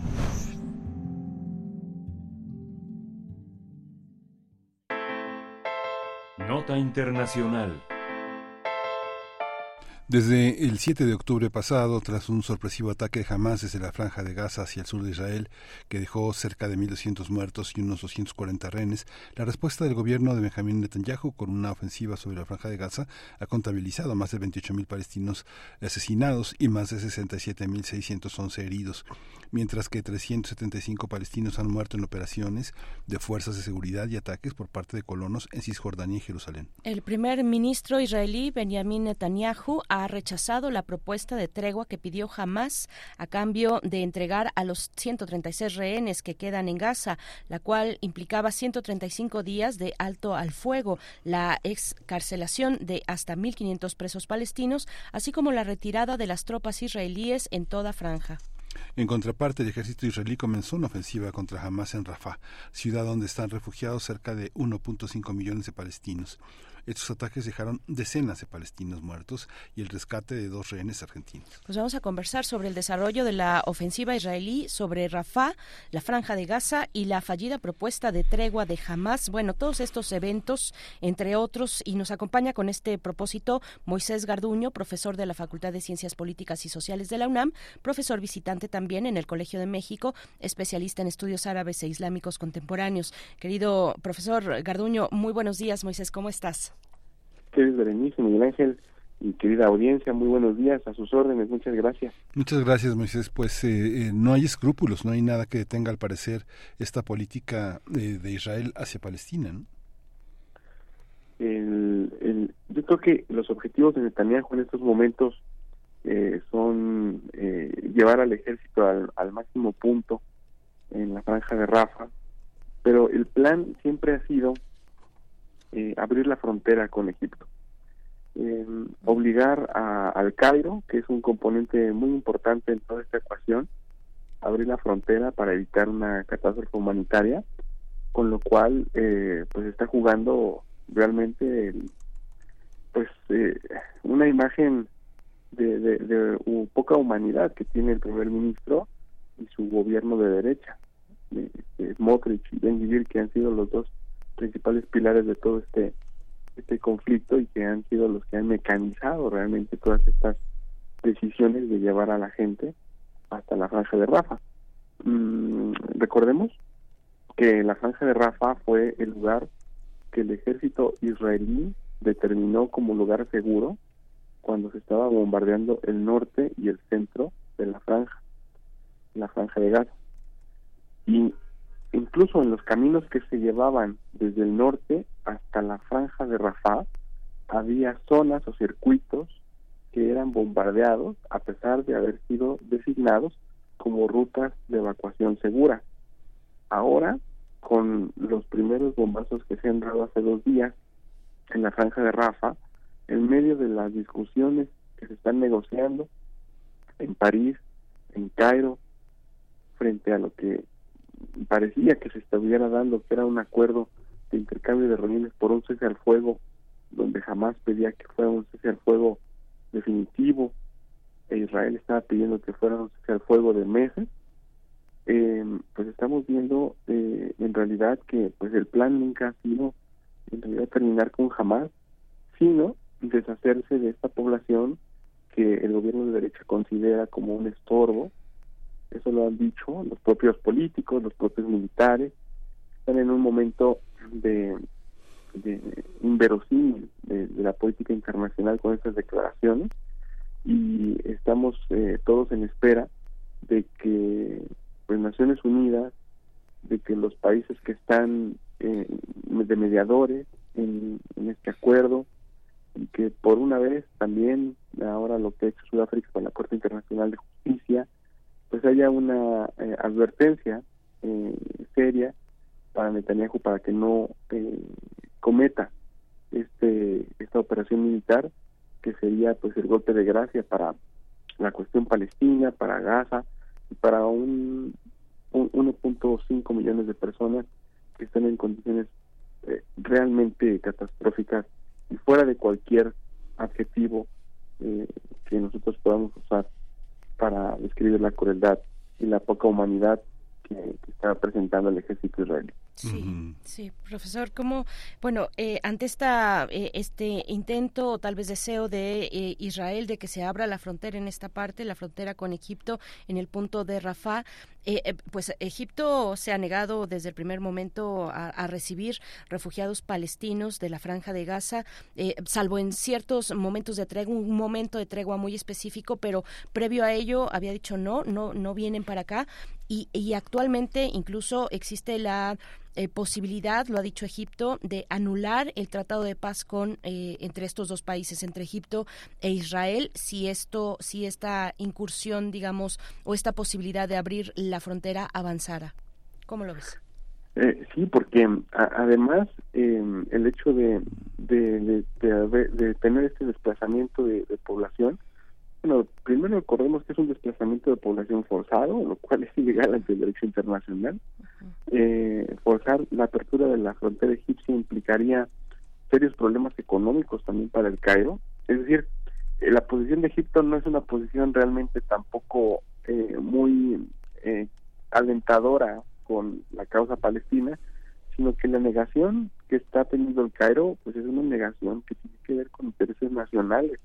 El primero pues un problema económico en donde en el Sinaí 1.5 millones de personas implicaría pues una serie de gastos, una serie de logística y de construcción de servicios que pues, el Cairo no ha podido prever debido a que desde hace un par de años también han venido arrastrando una fuerte crisis económica a raíz de la inflación que generó el conflicto ruso-ucraniano, particularmente en el pan, porque recordemos que Egipto pues importa el trigo de la región también ju- justamente ruso-ucraniana.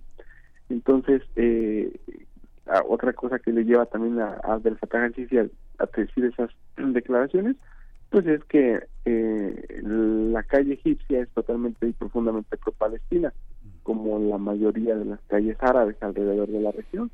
Entonces, eh, manteniendo un discurso desafiante con Israel, también logra eh, pues tener una política popular dentro de la sociedad egipcia, lo cual pues es hasta cierto punto lo menos que se espera de Abdel Fattah al-Sisi. Pero en, en realidad eh, el último punto de esta política sería dejar atrás el, el acuerdo de paz con Israel. Algunos diputados, algunos parlamentarios ya han hecho énfasis en la necesidad de, de dejar atrás el acuerdo, de movilizar eh, armada a la frontera, pero lo que hizo Egipto en lugar de esto es eh, hacer una serie de cercos, fortalecer los muros, las vallas, las eh, la- alambres de púas a lo largo de la zona de Rafah para evitar que los palestinos puedan eh, cruzar en caso de que haya una eh, un ataque militar por parte de, de Israel. Eh, también la misma ecuación se hizo en el norte con Hezbollah. Recordemos que cuando empezaron los primeros ataques en el norte de la, de la franja de Gaza, en la ciudad más, eh, en la zona más poblada, en la ciudad del norte, había, por ejemplo, en el, en el, en el barrio de, de, de- del norte donde se supone que el ejército israelí va a tener una operación terrestre, se supone que Hezbollah iba a ayudar a los palestinos eh, creando una especie de pinza, eh, Hezbollah en el norte y Hamas en el sur y el centro de la franja, y esta ayuda simplemente no llegó y se quedó más que otra cosa en declaraciones que se siguen dando hasta el día de ayer, donde Hezbollah sigue defendiendo su postura como una postura de defensa estratégica, así le llama el líder de Hezbollah. Entonces, eh, en realidad, eh, es triste decirlo, es, es, es cruel, pero los palestinos han estado solos a lo largo de todos estos todos estos meses. Eh, simplemente nos ha acompañado la mediación catarí, nos ha acompañado la, la esperanza de tener una cuerda eh, este, de, ese temporal de, fuego, pero es inverosímil que la comunidad internacional no haya alcanzado un cese al fuego eh, capaz de, de mejorar las condiciones de vida de la población gazatí, ¿no? Entonces, eh, yo pienso que esto, esto es lo que ha estado pasando, los palestinos han estado solos y a pesar de eso han logrado contener al ejército israelí durante estos tres meses, hablando particularmente de las fuerzas de las fuerzas de las brigadas de Al-Qassam. Está cada vez es más enérgica y más abierta la condena internacional al gobierno de Netanyahu. Este, esto creemos es que genere consecuencias, que dé consecuencias. Las declaraciones sí ahora se ve un cambio en la prensa europea en relación a los ataques que ha sufrido Palestina. Sí, eh, al principio estábamos pensando, colaboradores, estudiantes, que mm, en realidad era, era esperanzador ver a un sector de la sociedad israelí manifestarse contra Netanyahu precisamente por todas estas decisiones tomadas a lo largo de estos tres meses. Eh, sin embargo, revisando las encuestas de periódicos eh, israelíes, no nada más del Haaretz, que es un periódico progresista, que es muy crítico, pero de otros también, eh, hemos llegado a la conclusión que la sociedad israelí está profundamente dividida entre aquellos que son más básicamente un 46, 48% que, que critican al gobierno de Netanyahu y un resto que es todavía mayoría, que es eh, la gente que apoya al gobierno de derecha. Eh, es decir, Netanyahu y el gobierno de derecha no podrían estar ejecutando esta operación militar sin la ayuda de un discurso que realmente esté impactando en una eh, en una sociedad eh, o al menos en un sector de la sociedad israelí que apoya fervientemente la operación en Gaza y que dice todavía que se están quedando cortos los eh, militares israelíes y que se debería de fortalecer, así lo dice la, la, un sector importante de derecha en Israel, que se debería fortalecer aún más la, la campaña militar para destruir a Hamas. Entonces, eh, es cierto que hay eh, críticas a nivel interno, a nivel internacional, pero también es cierto que tienen un apoyo social muy fuerte, sobre todo en, la, en el sector de los colonos que han vivido lo que jamás hizo el 7 de octubre, los colonos que votaron al gobierno de derecha cuando Netanyahu no tuvo otra más que aliarse con ellos para seguir en el gobierno, y eh, un sector que sigue consumiendo profundamente todo el discurso que emite la fuerza militar israelí cada vez que tienen una incursión militar en, en Gaza, ahora con el, eh, el rescate de dos rehenes que está anunciando el ejército israelí, esto como que enciende la llama a la, al sector de derecha que apoya fervientemente la operación militar. ¿no? Y sobre este último asunto, eh, hay que decir que diferentes fuentes eh, retratan que el rescate de dos rehenes de me parece que son eh, judío-argentinos porque también la visita de Milei fue una señal importante para echar a andar toda esta noticia dentro de ese sector de derecha en Israel es que la, la verdad es que dicen esas fuentes de, de países árabes que el rescate pues en realidad el rescate fue gracias a una negociación que hicieron particulares palestinos con el ejército israelí y el Mossad en Londres y que nada tuvo que ver con una especie de eh, descubrimiento de Hamas o, de desmantelamiento de Hamas. Esto apareció, por ejemplo, en una nota del Royal Jam, que es un periódico iraquí, eh, que es de circulación diaria por parte de, un periodista eh, iraquí que escribió un artículo sobre un texto sobre el Estado Islámico muy interesante y que retrata toda una historia de cómo se dieron las negociaciones particulares entre dos una familia palestina y el Mossad en donde Israel ofreció un millón de dólares por cada por cada rehén a cambio de inmunidad y la reconstrucción de la casa de la familia donde se había encontrado este rescate.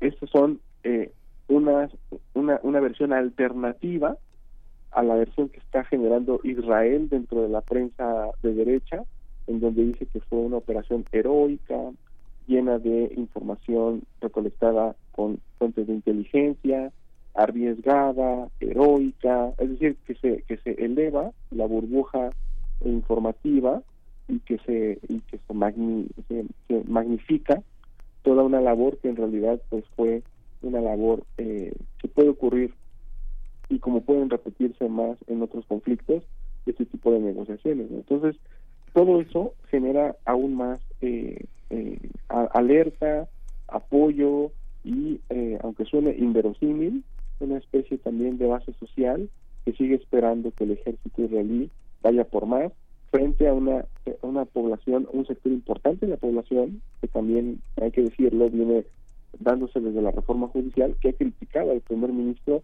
desde que tenía casos de corrupción, desde que tenía este, críticas por la reforma judicial y ahora críticas por la operación militar a Gaza. Entonces la población israelí, israelí está dividida y esta división también se extrapola al ámbito internacional.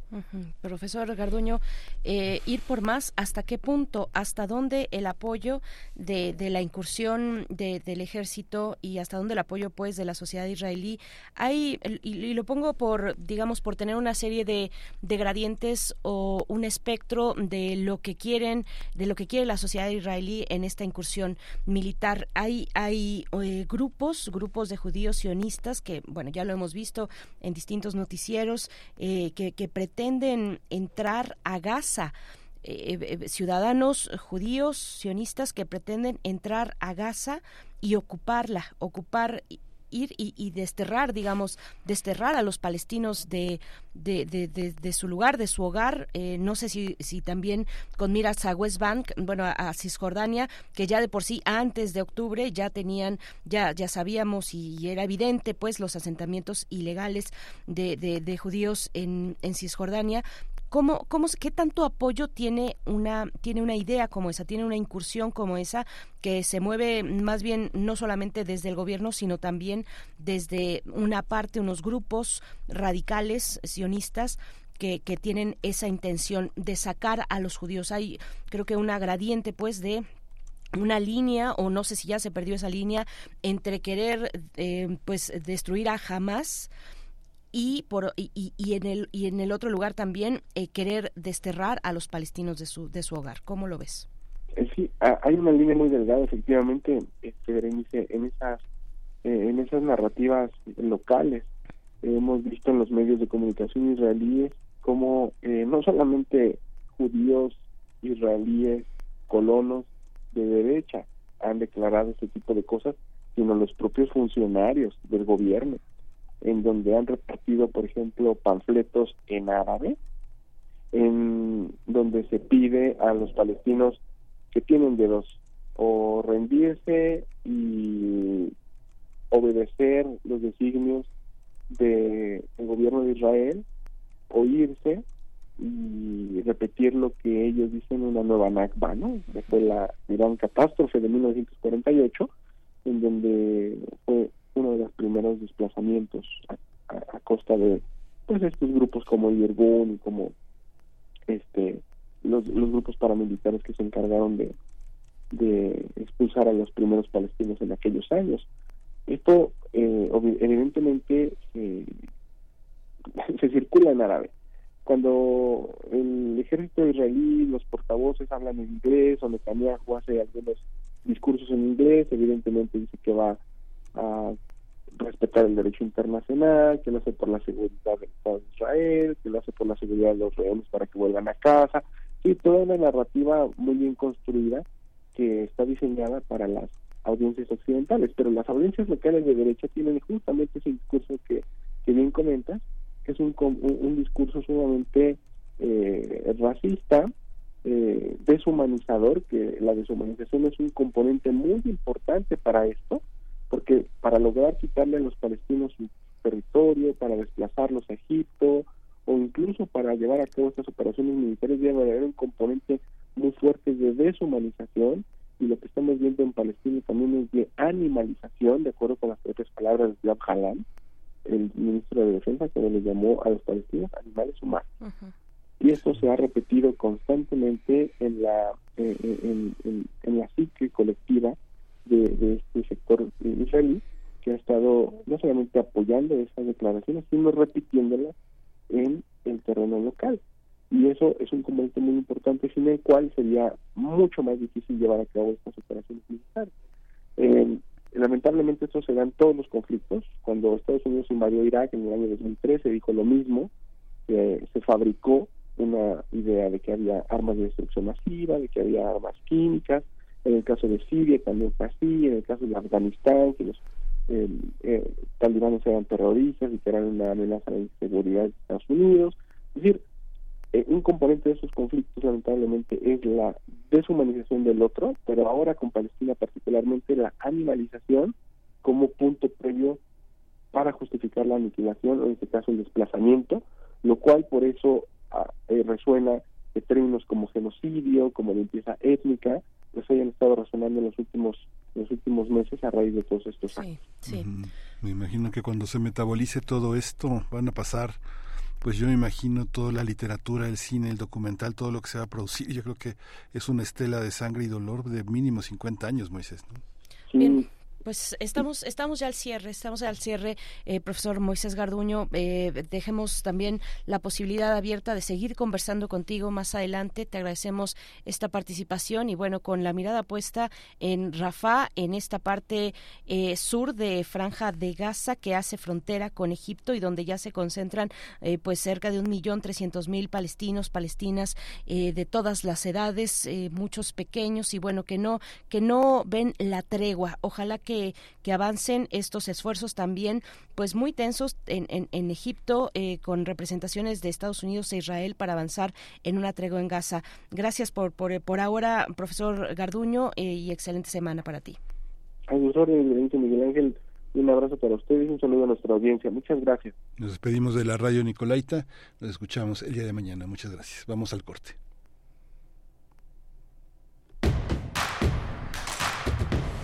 Síguenos en redes sociales. Encuéntranos en Facebook como Primer Movimiento y en Twitter como arroba PMovimiento. Hagamos comunidad.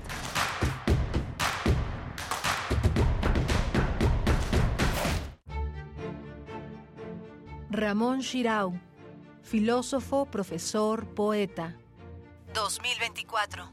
100 años de su nacimiento. Influencias fuertes en mi concepción del tiempo han sido San Agustín, sobre todo al final de las confesiones, y Bergson. Los presocráticos siempre me interesaron. Heráclito es magnífico. Platón toda mi vida. Mis diálogos favoritos son Fedro, Banquete y Timeo. Descartes, Lull, Vico, Nietzsche. Me nutro de una formación clásica dentro de la filosofía y el puente hacia lo moderno no me fue difícil porque estaba imbuido en Heidegger a través de Gauss y de Husserl por mi padre. Ramón Shirau, Ramón Shirau. 96.1 FM. Radio UNAM. Experiencia sonora. Y en otras noticias, arrancó el proceso electoral 2023-2024. Nuestra corresponsal tiene toda la información. Adelante. En esta fiesta democrática en la Ciudad de México elegiremos jefatura de gobierno, diputaciones locales, alcaldías y concejalías. Y para sancionar irregularidades y proteger nuestros derechos político-electorales, Puedes confiar en el Tribunal Electoral de la Ciudad de México. Garantizando justicia en tu elección. ¿Tú qué quieres para México? Quiero lo mejor para México. Más oportunidades. Que podamos jugar y sentirnos seguros. Más empleo y bien pagado. Necesitamos de ustedes para que a México le vaya muy bien. ¿Ya tienes tu? INE? A tus familiares y a tus amistades que viven en el extranjero, recuérdales que tramiten su INE y se registren para votar. Tienen hasta el 20 de febrero. En las próximas elecciones es importante que su voz sea escuchada. Mi INE es mi voz en México. INE. Lo social, lo político, lo económico, lo cultural son fenómenos que nos competen a todas y a todos.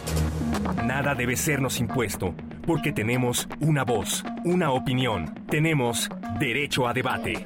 Analiza lo que sucede en la sociedad en compañía de universitarios, juristas, especialistas y activistas. Con Diego Guerrero, los martes a las 16 horas por Radio UNAM. Experiencia sonora. El sobrepeso del lujoso penthouse que la directora y dueña del colegio Repsamen construyó en el cuarto nivel del edificio escolar provocó el derrumbe del edificio y cobró la vida de 19 niños y 7 adultos en el sismo del pasado 19 de septiembre. Una trave del metro de la Ciudad de México colapsó sobre Avenida Tláhuac la noche del lunes entre las estaciones Olivos y Tezonco de la línea 12. Una parte de la estructura elevada para sostener el tren cayó la mañana de este martes cerca de la zona de observatorio. A este gobierno se le está cayendo la Ciudad de México. El cambio positivo es posible para toda la Ciudad de México. PAN. Las elecciones en millones de mexicanos. ¿Qué tanto buscas? Quiero informarme sobre las precampañas, saber cómo los noticieros siguen las actividades de quienes participan en esta elección. Para eso está el monitoreo del INE y la Universidad Autónoma de Nuevo León. En monitoreo2024.ine.mx está todo. ¿Cuánto dura la información? ¿Cómo se presenta? Si cuenta con perspectiva de género e incluso si se enfoca en las propuestas o temas personales. Tu decisión es importante para México. INE. Hablar un poco de cualquier cosa es hablar mucho de la vida misma. Las esquinas del azar. Conversaciones con Oscar de la Borbolla.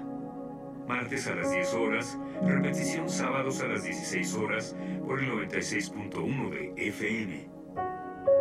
Radio UNAM. Experiencia sonora.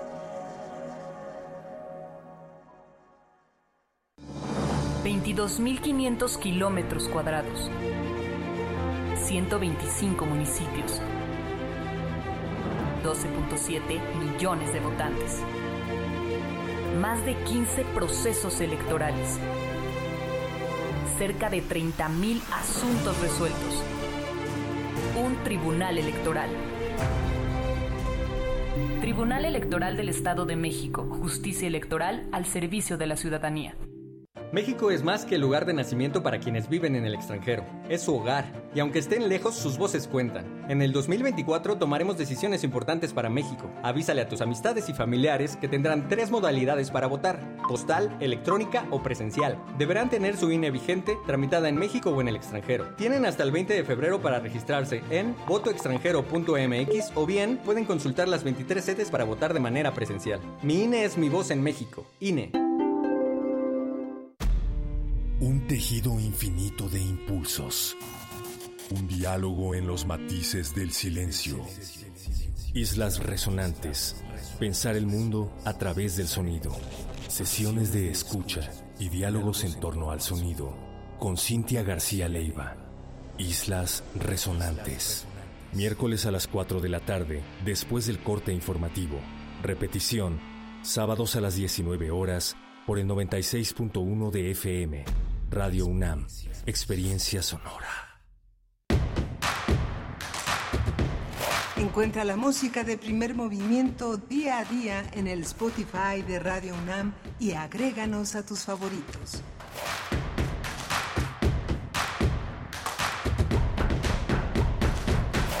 Estamos de vuelta en primer movimiento, ya son las nueve con seis minutos, nueve con seis minutos de la mañana en este miércoles 14 de febrero del 2024. Les saludamos con mucho gusto, estamos de vuelta ya en el eh, platicando del tarot, estamos platicando del tarot en el corte, la verdad muy entretenido, eh, estamos conversando sobre qué difícil es encontrar el tarot de Leonora Carrington en eh, acá en México. No sé si alguien tiene una pista por ahí, mucho les agradeceré.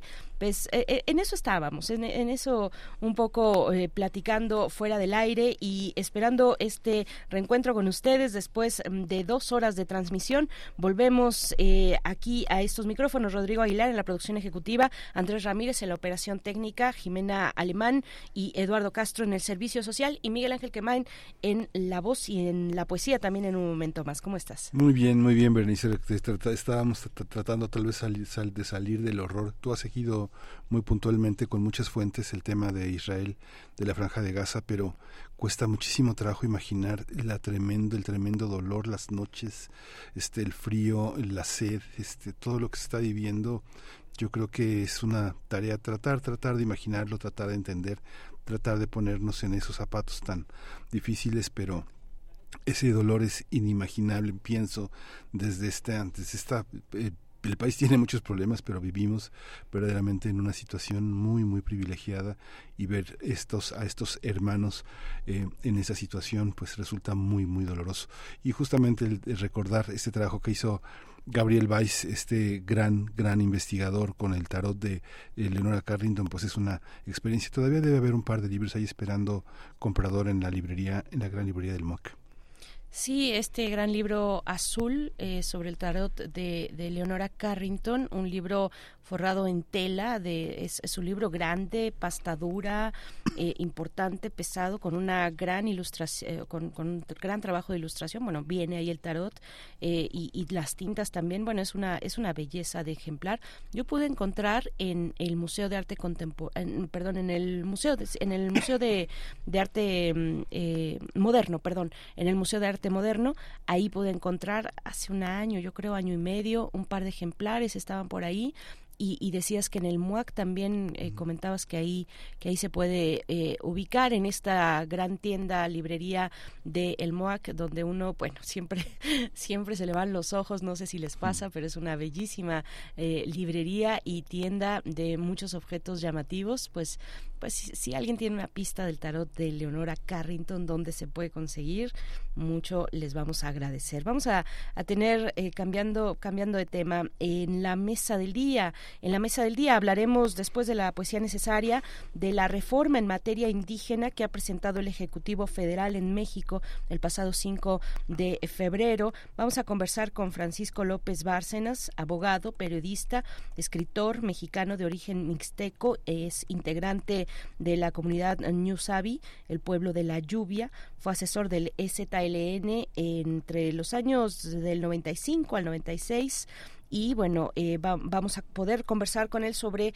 esta esta versión que ha hecho que ha dado a conocer y que ha presentado el presidente para su discusión en el Congreso sobre la mm, reforma en materia indígena y vamos a tener también ya al final del programa el cierre de todos los miércoles con la presencia del doctor Plinio Sosa, el óxido de etileno y la tensión de, en los triángulos. Ese es el tema que eligió eh, Plinio Sosa, académico de tiempo completo de la Facultad de Química, para el crisol de la química con el que cerramos la edición del primer movimiento de hoy. Y todavía tenemos materiales del Día del Amor y la Amistad, materiales eh, realizados ex profeso por nuestra compañera y compañero del Servicio Social. Más adelante, en unos momentitos, después de la poesía, podremos escuchar este material. Saludos en redes sociales. La profesora Mayra Elizondo está por acá saludando a la banda Radio Escucha de Radio UNAM, Primer Movimiento y Prisma RU. Eh, Esther Chivis también nos, eh, nos saluda y bueno, dice, la neta, yo soy Grinch de Cupido, anticonsumista o me estoy volviendo cínica. bueno, pues, pues no, también hay que mantener la crítica en una fecha como esta, pues que en, en, la que se fomenta de una manera pues irracional el consumo, el consumo, el consumismo, la cursilería también, pero hay otros sentimientos que bueno, al menos yo, yo comentaba temprano en, la mañana, en nuestra comunidad universitaria hay muchas expresiones en el Día del Amor y la Amistad y pues nos toca acompañarlas también, nos toca acompañarlas, sí hay que ser críticos, pero desde mi perspectiva, pues los jóvenes salen, muchos, no todos, algunos son muy críticos, eh, pero otros no, otros llegan con sus globos, sus flores, sus muñecos de peluche y la pasan muy bien en este día. Pues felicidades para todos y todas quienes disfrutan, ánimo para quienes están atorados en el tránsito y a lo largo del día se va a poner complicado como suele ser en restaurantes, en lugares, en fin, en todo tipo de espacios eh, de esta, de una ciudad como esta y de y de y en todo el país en realidad. Pues vamos ya con la poesía necesaria. Quédense con nosotros, nueve con once minutos. Es hora de poesía necesaria. La poesía necesaria de hoy es una, en realidad es una, es una trenza entre dos, eh, dos grandes aventureros. Uno es Pedro Ávila, este cantautor que ha sido uno de los grandes viajeros eh, en, en, nuestra lengua a través del mundo, sobre todo en los primeros años en Francia, donde emigró de, esta, de este protectorado que formaba parte del gobierno español, que era Tánger, donde él nació en los años en los años 40. Pedro Ávila se llamaba Pedro Aguirre y nació en Tánger en 1940 Sus padres eran de origen vasco, fue un gran, un gran, este, un gran cantautor, un gran difusor de la poesía, pues ha fallecido ya este eh, eh, más de 80 años cumplió y justamente también México fue uno de los escenarios fundamentales donde se encontró con grandes amigos también españoles, activistas, hombres de izquierda, periodistas, eh, también investigadores, académicos que formaron parte de esa de ese, de ese mundo que le enseñó de alguna manera Ángel González, de quien leeré una poesía. Eh, él se encontró, Pedro Ávila se encontró a mediados de los años 60, justamente en unas vacaciones eh, en Tánger, eh, se encontró Ángel González y de ese encuentro surgió una enorme vocación por difundir la poesía, ponerle música y Ángel González, quien tuvo la fortuna de conocer, pues eh, debe saber que muchas de sus canciones, de sus boleros, de sus canciones se siguen escuchando, que forman parte de una gran fuerza entre algunos jóvenes españoles que lo siguen considerando uno de los emblemas comprometidos de la generación de la que formó parte este gran poeta español. Eh, eh, Pedro Aguirre, Pedro Ávila, publicó un disco que lo editó eh, Le Chant du Monde, que hizo una colección que se llamó Le Nouveau Chansonnier International, un nuevo, nuevo cantante internacional, donde colocó en España 12 poemas de cuatro poetas españoles, tres de cada uno, Alberti, Miguel Hernández, Blas Otero y por supuesto Ángel González. Se llamaba el disco España, el hombre nuevo cantando y justamente bueno Ángel González eh, falleció en 2008 falleció en España y bueno es uno de los más eh, poetas representativos de lo que se conoce como la generación poética del 50 fue premio de, premio Príncipe de Asturias Reina Sofía fue elegido como miembro de la Academia. Desde el 68 un hombre pues muy muy intenso participando en muchos procesos. Palabra sobre palabra es una antología que se ha ido renovando hasta el día de su muerte vamos a escuchar eh, Gallo Rojo, Gallo Negro, eh, que es esta visión de, eh, de dos, dos fuerzas que se oponen, la dictadura y la izquierda. Dice Ciudad Cero de Ángel González. Una revolución, luego una guerra. En aquellos dos años que eran la quinta parte de toda mi vida, ya había experimentado sensaciones distintas. Imaginé más tarde lo que es la lucha en calidad de hombre, pero como tal niño, la guerra para mí era tan solo Suspensión de las clases escolares.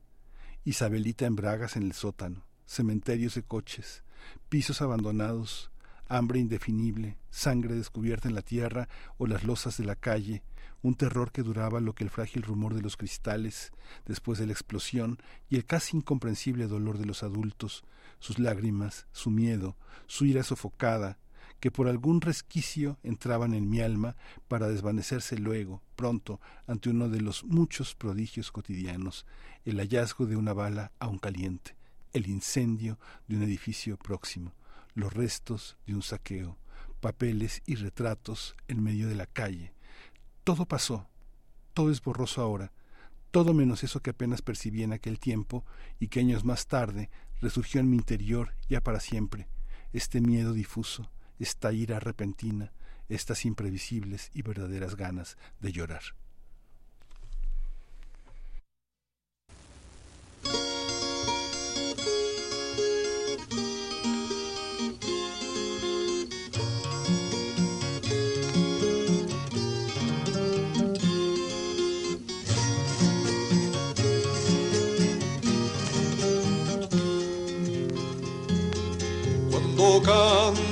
Gallo negro, es que ya se acaba el día.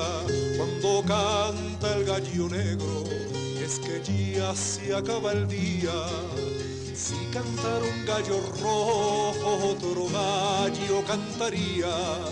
Si cantara un gallo rojo, otro gallo cantaría. si es que yo miento, la canción que yo canto la lleva el viento. Ay, qué desencanto si se llevara el viento lo que yo canto.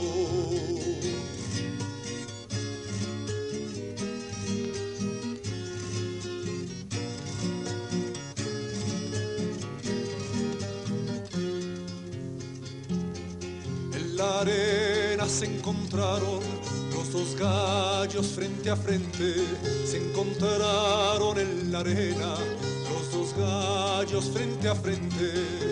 El gallo negro era grande, pero el rojo era valiente. El gallo negro era grande, pero el rojo era valiente. Ay, si es que yo miento, la canción que yo canto la lleva el viento. Desencanto, si se llevara el viento lo que yo canto.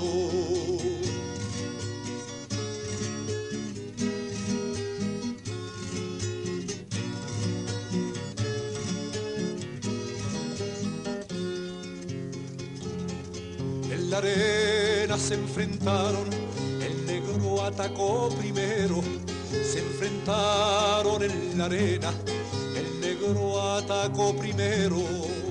El gallo rojo es valiente, pero el negro traicionero.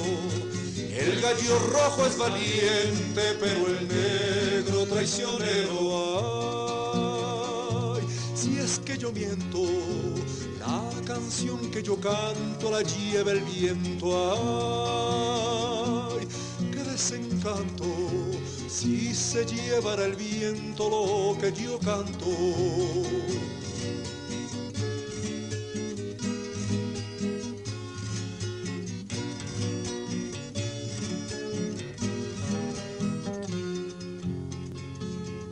Gallo negro, gallo negro, gallo negro, te lo advierto.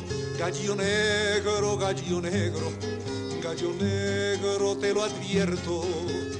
No se rinde un gallo rojo más que cuando está ya muerto. No se rinde un gallo rojo más que cuando está ya muerto. Ay, si es que yo miento, la canción que yo canto la lleva el viento. Ay, qué desencanto si se llevara el viento.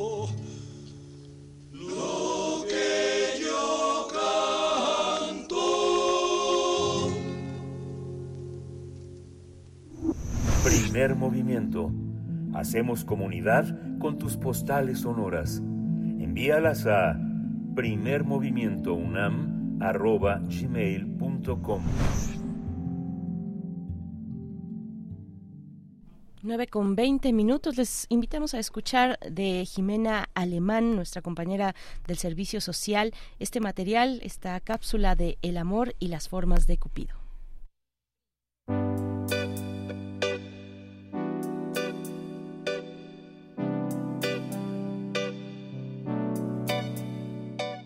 Hoy 14 de febrero se celebra el Día del Amor y de la Amistad, o también conocido como Día de San Valentín. Muchas personas celebran esta fecha particular pasándola con sus amigos, pareja o familia, porque recordemos que no solo es por amor entre pareja, sino puede ser hacia más personas a las cuales les tenemos afecto.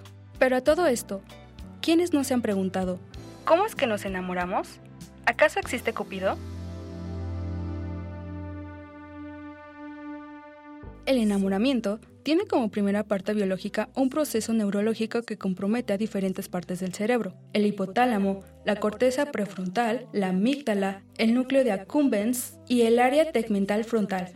Estudios sugieren que hasta 12 áreas del cerebro están involucradas durante el enamoramiento, de tal modo que al mirar o pensar en alguien porque nos sentimos atraídos, se libera en el cerebro una serie de neurotransmisores como la adrenalina, dopamina, serotonina, oxitocina o vasopresina, que nos provoca una especie de estado de semi-alucinación similar al que producen las drogas.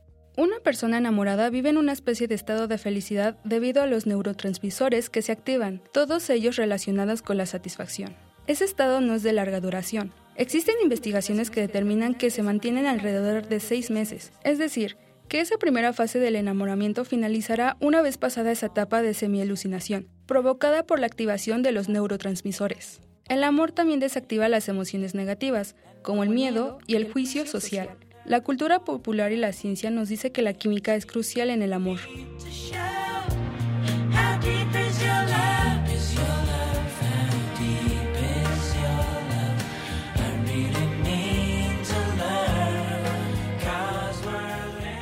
Pero más allá de la ciencia, existe otra creencia alrededor de cómo es que nace el amor. Un ejemplo de ello es la creencia china y japonesa, en donde las personas que están destinadas a permanecer juntas están conectadas por un hilo rojo invisible que une sus dedos meñiques, incluso antes de nacer.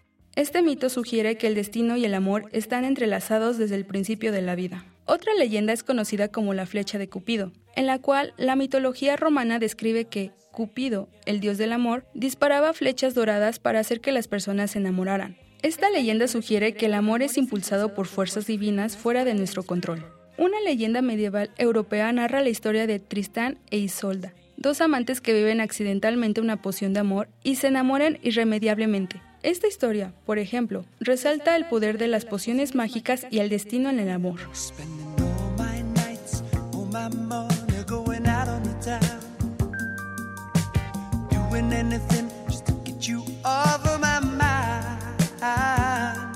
También existen teorías sobre el amor, desarrolladas por psicólogos e investigadores. Es el caso de la teoría de la atracción interpersonal, explicada por la psicóloga estadounidense Elaine Hatfield, la cual sugiere que nos enamoramos de personas que encontramos atractivas física, emocional o intelectualmente. Otra de estas es la teoría de la proximidad. Esta indica que es más probable que nos enamoremos de personas con las que interactuamos con frecuencia, simplemente porque tenemos más oportunidades de conocerlas y formar vínculos con ellas. Investigada por diversos psicólogos sociales, el estudio más destacado fue el de Leon Festinger, un psicólogo estadounidense conocido por su teoría de la disonancia cognitiva.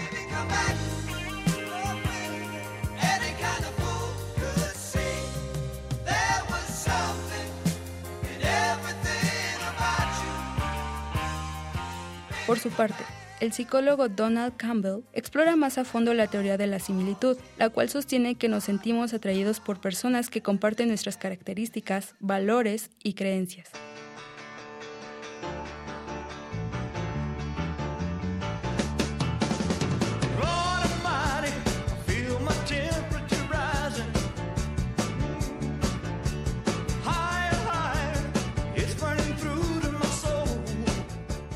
Estos son solo algunos acercamientos a lo que el amor es o representa en realidad. No solo se trata de Cupido, sino que existen diversos factores que nos ayudan a sentirnos enamorados y experimentar la magia del amor. Al final de todo, cada persona es libre de elegir en cuál creer y sentirse identificada. Feliz 14 de febrero. Voz y guion Jimena Alemán.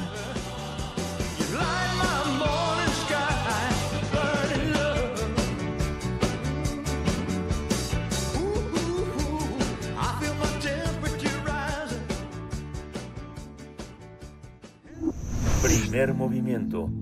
Hacemos comunidad con tus postales sonoras. Envíalas a primermovimientounam.gmail.com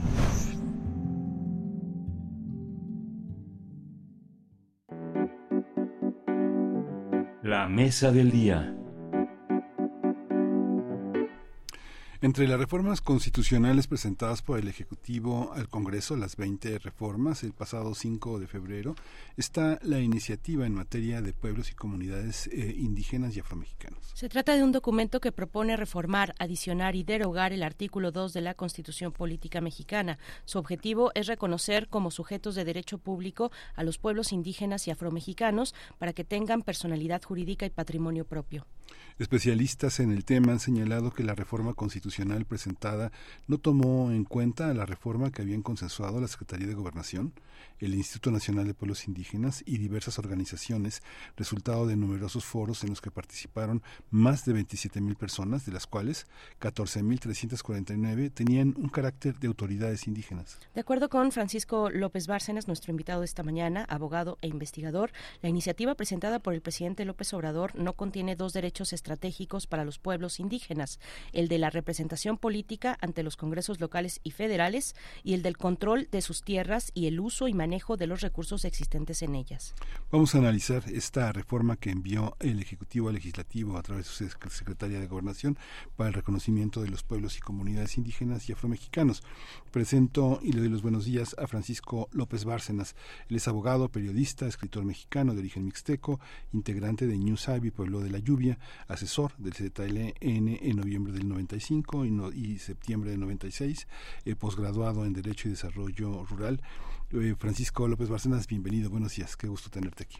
Muy buenos días a ustedes y también a su auditorio. Muy buenos días. Gracias por la invitación. Gracias, al contrario. Bienvenido, Francisco López Bárcenas. Bueno, ¿con qué empezar esta reforma al artículo 2 constitucional que nos habla de la nación pluricultural que está sustentada originalmente en sus pueblos indígenas? ¿Con qué iniciar, Francisco?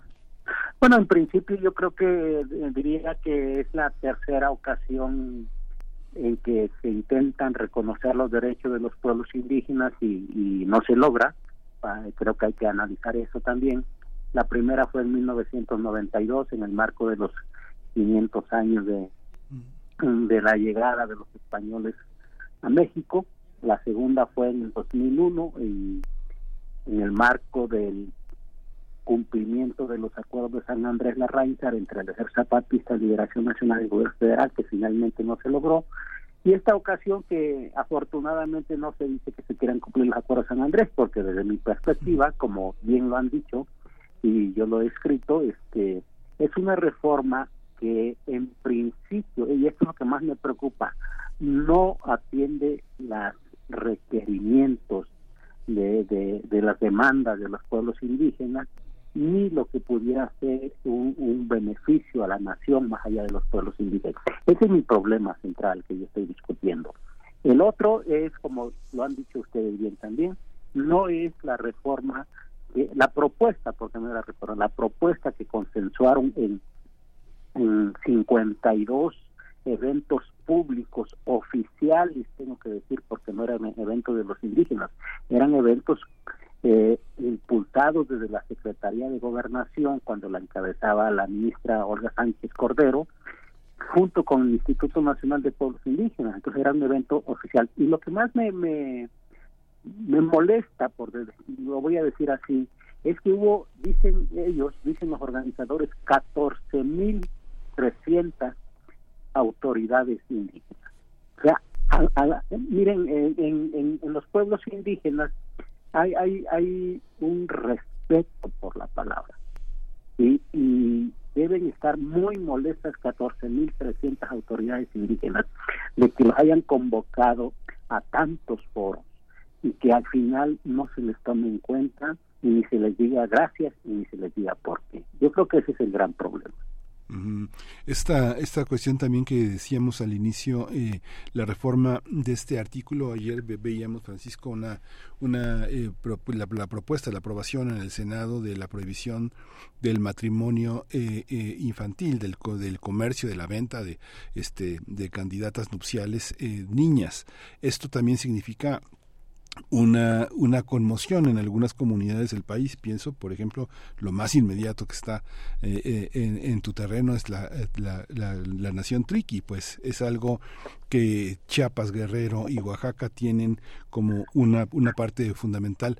¿Qué pasa con ese, con ese territorio? No son, ¿qué, qué debemos de entender por este por costumbres, por esta forma de gobernar en, en, en de, ese, de ese lado de la, de la autoridad, Francisco? Sí, yo en principio diría, es cierto que se vende, o sea, no voy a negar que se vende, en muchísimas partes del país se vende, este, pero no creo que sean por, ah, por este, atender usos y costumbres. O sea, creo que ningún ser humano en el uso de sus facultades mentales es capaz de vender a un familiar. Ninguno en el mundo, no consigue. Si no es así, lo que tenemos que hacer es buscar las causas de este fenómeno en otros lados. Y yo creo que eh, la causa de, la venta de niñas es la pobreza, la miseria. Este, eh, cuando, las familias se ven impedidas a, a, poder darle sustento a sus hijos, cuando se ven ven que en la comunidad no tienen ninguna opción de, de, sobresalir, de superarse, de vivir dignamente, lo que piensan, piensan es en venderla. Eh, me han tocado ver casos incluso de, de, ventas de niñas, en, la, como bien dijeron, yo soy de la Mixteca, y, y alguna vez me tocó ver un, señor un abuelo de una niña que la vendió porque la habían abandonado a sus padres y él ya estaba muy grande y no la iba a poder vender. Y cuando, cuando el pueblo se, se molestó mucho, este, pues afortunadamente ahí andaba el que la compró y dijo, era un extranjero, y dijo que no, que no la quería para casarse, la quería sacar nada más de la pobreza. Y el señor que la vendió dijo también que, que la vendió porque no sabía qué hacer con yo creo que es un error ver la venta de niñas como un asunto de, de, usos y costumbres. Los usos y costumbres mm, a, los que hace uno eh, referencia cuando los defiende, los verdaderos usos y costumbres, tienen que ver con, con vivir bien, no tienen que ver con aprovecharse de la familia, no tienen uno que, que ver, no tienen que, ver qué, qué beneficio saco de esto. Me parece muy perversa esa, esa manera de verlos. Y entonces para terminar con, con, con, la venta de niñas, no sirve prohibirlo, no sirve porque la gente se va a seguir muriendo de hambre, no sirve castigar a quien lo hace porque la gente se sigue muriendo de hambre. Lo que sirve es darles elementos para que tengan el sustento de sus familias y terminen con esa práctica perniciosa. Francisco, eh, eh, si, si uno revisa el sitio del gobierno federal, vamos a encontrar ahí un pronunciamiento fechado al 6 de febrero de este año, es decir, un día después de que se presentaron las iniciativas. Es un pronunciamiento eh, de apoyo a esta iniciativa presidencial que contiene las firmas, firmas al calce, contiene sellos de los pueblos que suscriben esta, este pronunciamiento. Lo voy a leer rápidamente, solo en la parte sustancial, dice pronunciamiento de las autoridades municipales comunitarias y tradicionales de los pueblos indígenas y afromexicanos sobre las iniciativas de reforma a la Constitución mexicana presentadas por el licenciado Andrés Manuel López Obrador, presidente de México. Y en su primer párrafo, lo sustancial es lo siguiente: estas autoridades, las autoridades municipales, comunitarias y tradicionales de los pueblos indígenas y afromexicanos que suscribimos este pronunciamiento, expresamos nuestro absoluto respaldo a las iniciativas de reforma a la Constitución mexicana que ha presentado el licenciado Andrés Manuel López Obrador, presidente de México al Congreso de la Unión, pues representan el anhelo y la esperanza por el cual hemos luchado los mexicanos para lograr la paz, la justicia y la democracia en nuestro país. Hasta ahí esta, esta lectura textual. ¿Qué, qué decir de, de esto? ¿Cómo, ¿Cómo se dirimen, se dirimen y se ven los apoyos diferenciados a una iniciativa como esta dentro de la diversidad de las comunidades indígenas y afromexicanas? Sí, mire, yo, veo en, en, el movimiento indígena y en general en México veo como tres posiciones. Una de, quienes apoyan formalmente al gobierno actual y de la cuarta, transformación y que incluso muchos de ellos son funcionarios públicos y que están de acuerdo con lo que haga el gobierno. Otra de, de, algunas, en esta lista diría yo, de los que apoyamos al gobierno, pero somos críticos en lo que no, en lo que no nos parece y una tercera que empata mucho con el zapatismo y con el Congreso Nacional Indígena, pues no quieren nada con el gobierno. Este, entonces eh, yo creo que yo creo que no sé, no, he visto el pronunciamiento, pero me imagino que los que eh, los escriben están en esa postura de, apoyar al gobierno. Eh, haga lo que haga, ¿no? Eso es una cosa. Pero también quiero decir que, es histórico que, en el gobierno eh, hay un, este, una, una especie de clientelismo que se da a través de los programas eh, que todavía mantiene algunos el Instituto Nacional de Pueblos Indígenas. O sea, si alguien recibe un recurso, casi lo ve como una obligación apoyar al gobierno. Hay otra cosa que a mí me llama mucho la atención, no no no con respecto al, pronunciamiento, porque como digo no lo he visto, pero sí a pronunciamientos que han hecho públicos algunos compañeros que en apoyo a la iniciativa que este que son los mismos que, firmaron la, la, propuesta que se consensó entre gobernación y el INPE. No, entiendo cómo cómo consensaron una propuesta y apoyan una que es distinta.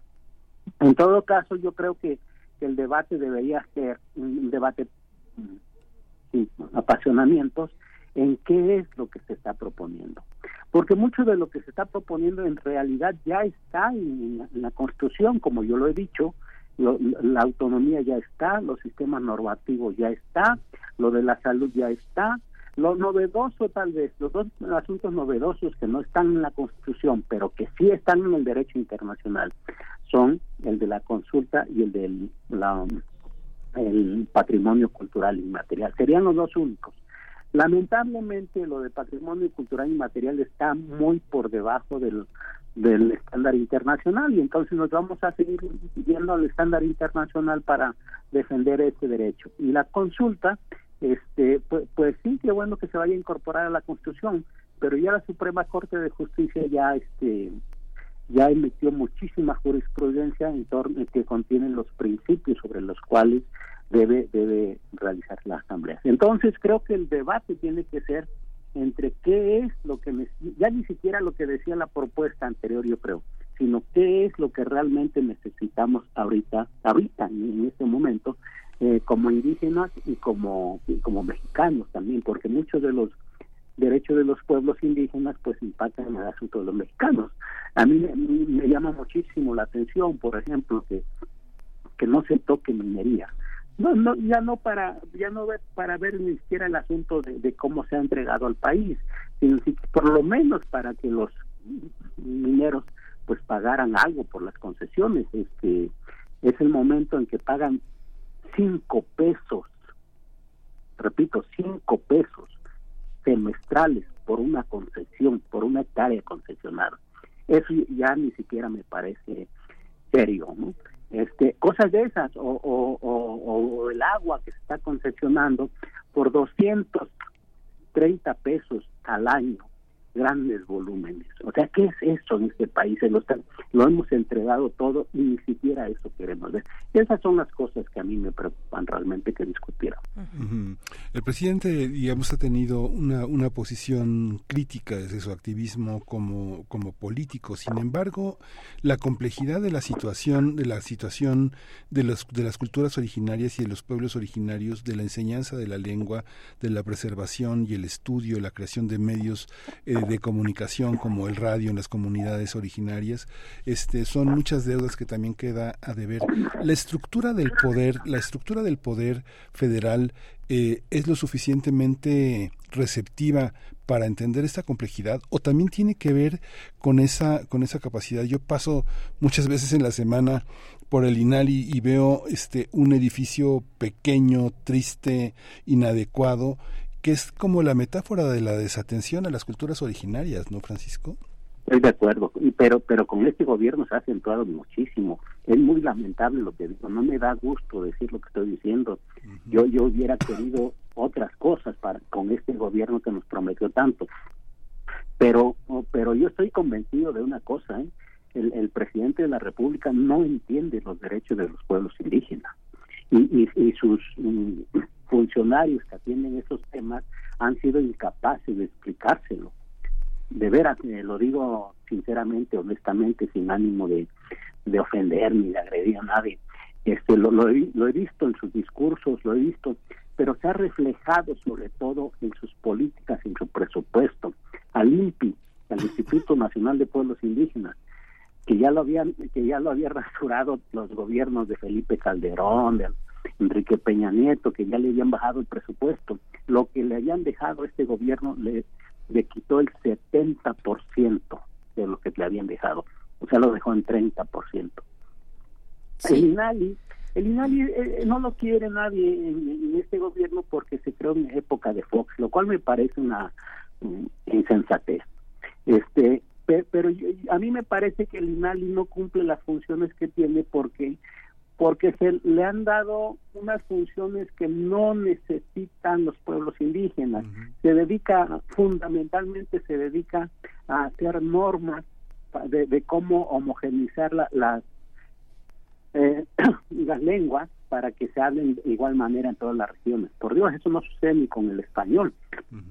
Se habla de una manera en el norte, se habla de otra manera en el centro, se habla de otra manera en el sur y nos entendemos, pero el INALI lo que quiere es homogenizar las lenguas cuando yo creo que lo central en, las lenguas indígenas es este que no se pierdan las lenguas se están perdiendo porque se, los jóvenes las han dejado de hablar porque ya se fueron al norte, porque ya no convivieron con su familia, porque los discriminan cuando las hablan, hay un sinfín de cosas. Y yo creo que lo que se debería promover es que se hablen las lenguas. ¿Qué importa cómo se hablen, pero que se hablen? Yo creo que es una cosa. Y sucede lo mismo con, con la Universidad de las Lenguas Indígenas, que también yo he criticado mucho. O sea, ¿cómo, cómo le vamos a hacer con, con una universidad que, que está en alta para que vengan los seres de Sonora a estudiar a ella? ¿Les vamos a dar becas en toda la vida? ¿Les vamos a dar? ¿En serio? ¿Y quién va a venir a enseñar? O, los mayas de Yucatán, eso lo hemos dicho mucho, no solo yo, muchísima gente. Y, y, este y lo que nosotros proponíamos es que se usara la infraestructura que ya existe en esas regiones, que se hicieran programas en esas regiones, pero creo que prevaleció más la cosa de tener un, un gran eh, edificio que, que hablara de que se hizo algo y en realidad creo que es poco lo que está haciendo. Eh, yo creo que, que, que, que más que hacer falta infraestructura, que hacer falta recursos, que sí hacen falta, pero creo que no es lo central. Lo central es cómo entendemos que somos una nación multicultural, como dice nuestra Constitución.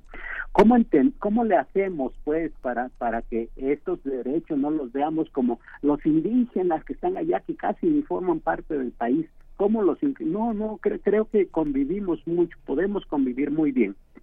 Creo que la Ciudad de México es, es un ejemplo claro de que podemos convivir bien. El problema es cómo le hacemos para que realmente podamos convivir con reglas que, que nos pudieran acercar a la igualdad entre todos. Sí, Francisco, estamos ya en, en el último, la última parte de esta charla que le agradecemos de antemano. ¿Cuál, que, le, le pregunto, ¿qué es lo que falta en concreto? Hay entre distintos pueblos originarios y, sus en, sus medios de comunicación, sus páginas electrónicas, sus radiodifusoras, en fin, han eh, argumentan que esta reforma, esta propuesta, esta iniciativa, en ella se eliminan derechos a la representación política, derechos al territorio mm, y, a los recursos naturales. Eh, estoy leyendo concretamente el sitio electrónico de la Cooperacha, por ejemplo, la cooperacha.org.mx. ¿Qué, ¿Qué decir en lo concreto? ¿Qué es lo que falta de esta iniciativa y qué esperan en este proceso legislativo pues que eh, acoge estas iniciativas para su revisión. Eh, yo creo que para responder esta pregunta lo que tendríamos que hacer es cuál es el problema y, cuál es la, necesidad que tenemos para solucionarlo. Y yo sí sí creo como como dice el sitio que acabas de leer que, un gran problema que tenemos es la falta de ejercicio del poder político directamente por ellos. Esa es una cosa que venimos arrastrando desde el siglo XIX, cuando cuando se suprimieron la, los gobiernos indígenas y hasta ahora no, no se han podido eh, reinstalar porque pues tenemos miedo que, que los pueblos se gobiernen por ellos mismos. Y el otro asunto es el, el de el control de los territorios, porque para que ya no lleguen las empresas este y se metan ahí como si fuera tierra de nadie para que le dejen para que el recurso no no es que no quieran los pueblos que, que, que se aprovechen los recursos porque los tienen que aprovechar. Lo que no quieren es que lo hagan de la manera en que lo están haciendo pagando cinco pesos por hectárea como les digo. Este entonces, yo creo que esos son los derechos, hay otros, evidentemente, pero me parece que esos son los importantes, los centrales que no, que no están en la reforma. Ahora quisiera referirme a dos cosas, perdón, muy rapidito. Una, una es que, que no sabemos qué va a pasar con la reforma, con la iniciativa. Este, durante todo lo que va del sexenio de este gobierno, eh, yo he contado alrededor de 58 iniciativas de reformas en derechos indígenas, de las cuales ninguna se ha aprobado. Eso a mí me da mucha, muy, muy, muy mala espina. Este, ni siquiera cuando el partido Morena controlaba el Congreso de la Unión se aprobó alguna, y eso que muchas de ellas las presentaron ellos, la mayoría. Ese es un problema que tengo. ¿Qué va a pasar con esta reforma? Segundo, este, ¿qué, qué, qué, qué qué puede pasar con esa iniciativa. Finalmente ya está la iniciativa del presidente. Eso es lo que se va a discutir, es, mi pregunta que yo me hago. Este eh, va a iniciar el proceso, al parecer ya se enviaron las iniciativas a, comisiones y en, comisiones se puede se, puede ampliar esto o, se puede modificar para mejorar la iniciativa. ¿Quién puede hacerlo? Por los propios diputados pueden, en principio. Eh, también las instituciones gubernamentales pueden hacerlo, también lo pueden hacer estas asociaciones que apoyan la iniciativa. Cualquier ciudadano puede, puede enviar este pues propuestas para mejorarlas lo que no sé es, es, si vaya a, a, bajar eso, porque porque si no sucede eso, vamos a caer en, este, lamentablemente en esto que yo he señalado, sería pura pirotecnia electoral, este que, que otra vez este, se estaría armando un gran escenario con la idea de que vamos a reformar, con una idea de que genera esperanza, aunque porque la iniciativa, debo decir, no es mala, es muy pequeña, es lo que yo digo para, para lo que necesitamos. Y, pero sin eso vamos a lograr, pues puede haber un desencanto muy fuerte de los pueblos indígenas también. Pues muchísimas gracias, eh, Francisco López Bárcenas, doctor Francisco López Bárcenas, abogado, periodista, escritor mexicano de origen mixteco, Ñu Sabi, Pueblo de la Lluvia, asesor del ZLN en esos años 90, eh, en el 95, 96. Muchas gracias por estar con nosotros y ojalá continuemos con esta conversación. Muchas gracias, Francisco. Muchísimas gracias a ustedes. Hasta luego. Gracias, hasta pronto. 9 con 48 minutos. Bueno, claro que eh, daremos el seguimiento como, como lo hemos hecho con esta reforma desde hace, eh, pues, eh, al menos en estos momentos, desde antes de que se presentara, con la expectativa que había de que fuera, pues, muy cercana o igual, digamos, a lo que se consensuó entre los distintas, los distintos eventos públicos oficiales, 52 eventos públicos y de los que nació una iniciativa y dicen ahora varios, bueno, una gran parte de, de los de las comunidades y pueblos indígenas que eh, no, no está completa, no está en su totalidad como lo habían acordado en su momento hace ya algunos años atrás. Bueno, pues daremos seguimiento hacia lo que viene con el proceso legislativo, legislativo, perdón. Eh, mientras tanto, vamos a cambiar de tema. Vamos ya con el doctor Plinio Sosa que se encuentra en la línea. Primer movimiento. Hacemos comunidad con tus postales sonoras envíalas a primermovimientounam.gmail.com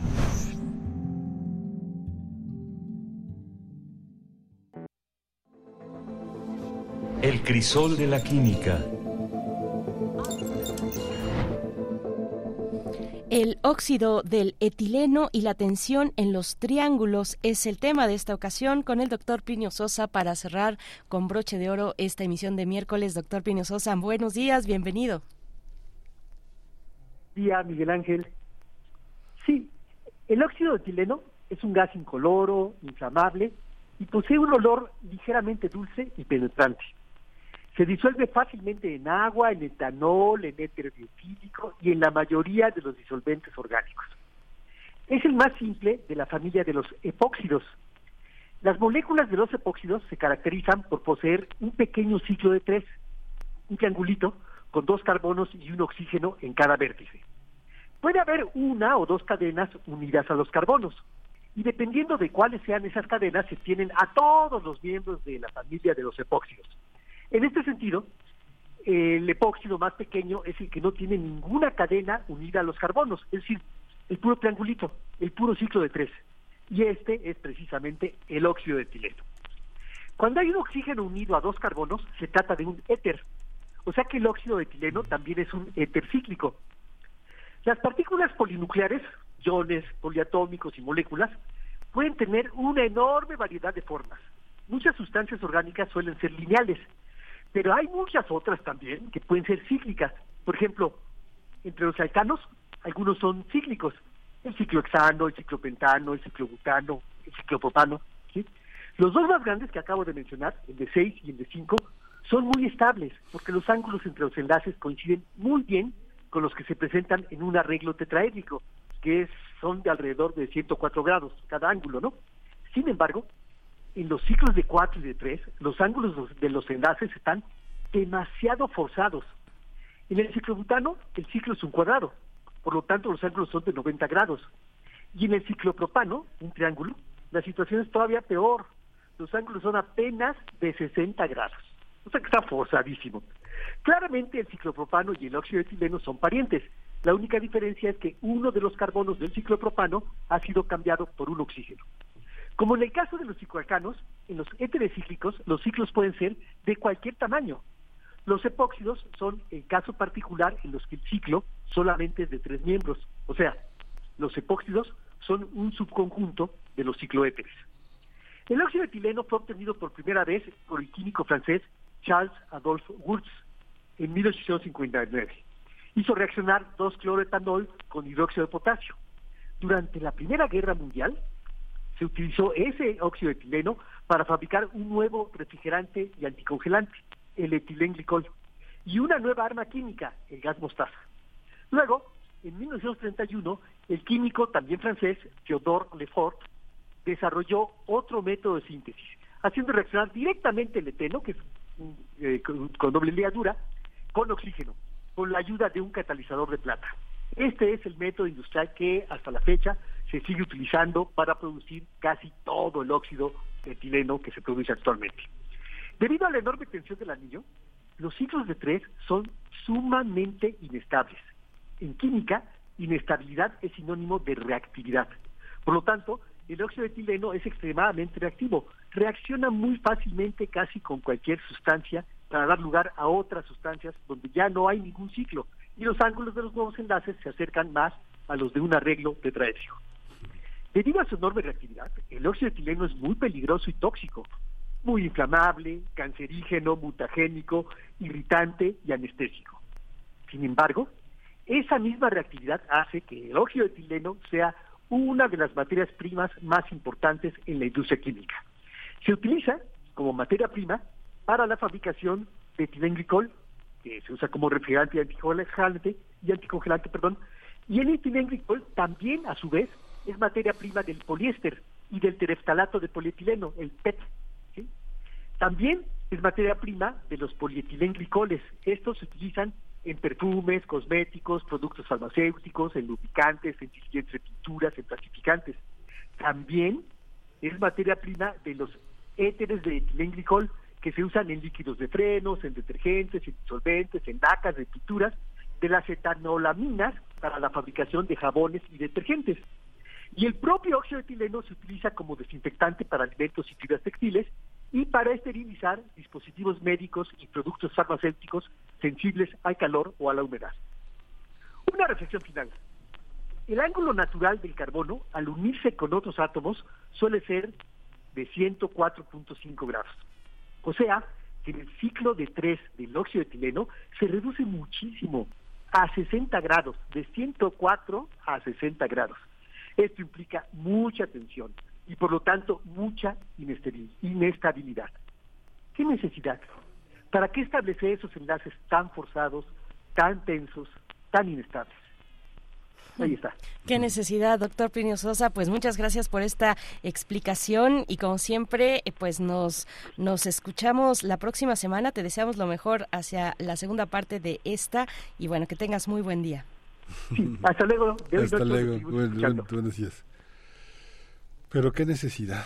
Pero qué necesidad, oigan, ¿cómo, ¿cómo van ustedes en esta mañana? Nosotros ya cerrando esta emisión, esta emisión de 14 de febrero, donde nuestros compañeros del Servicio Social pues se lucieron con sus primeras cápsulas. Bueno, fue la segunda ya de, de Eduardo, eh, la primera de Jimena y de lo, sí, la anterior fue una investigación de Eduardo y esta ya fue una cápsula como tal. Me corrige nuestro señor productor que fue eh, pues quien los guió en este camino de hacer sus primeras cápsulas de transmisión en vivo para radio, para Radio UNAM, con el motivo en esta ocasión del amor y la amistad, 14 de febrero.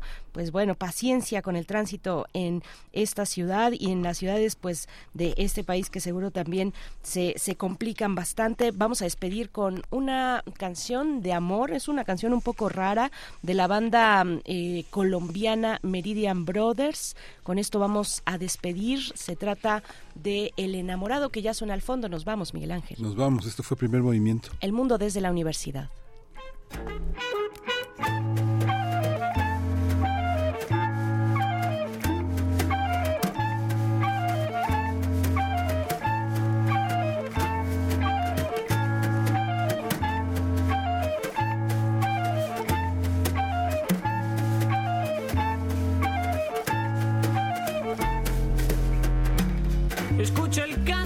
Entusiasta de este fiel admirador. Tengo sorpresa y decisión. Tengo sonrisa y melodía para ti, bella dama espectral. Eres musa eterna y celestial. Porque tus ojos son diamantes inocentes, están presentes en mi humilde corazón. Porque tu gracia hoy me colma de impaciencia y es la esencia de mi frecuente cantar. A ti doncella dispuesta, paloma blanca, virginal, eres belleza nacional. Con este canto decidido quiero empezarte a cortejar, muero de amor profesional. Tengo un conjuro para verte, para amarte y enseñarte todo en juegos del amor. Estoy armado de acrobacias, de secretos, de consuelos para ti, musa especial. Muero de amor, muero de sed, de tus fluidos, doncella fiel. Quiero tener tu amor jovial, tu alma libre dama espectral.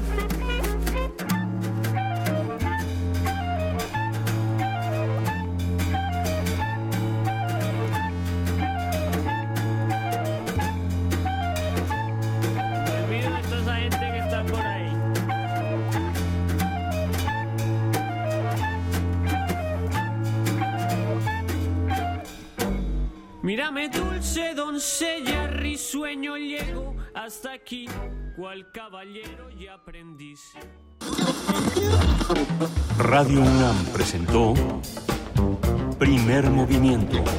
El mundo desde la universidad. Con Berenice Camacho y Miguel Ángel Gemain en la conducción. Rodrigo Aguilar y Violeta Berber, producción. Antonio Quijano y Patricia Zavala, noticias. Miriam Trejo, coordinación de invitados. Tamara Quirós, redes sociales. Arturo González, operación técnica. Locución, Tessa Uribe y Juan Staca. Quédate en sintonía con Radio UNAM. Experiencia sonora.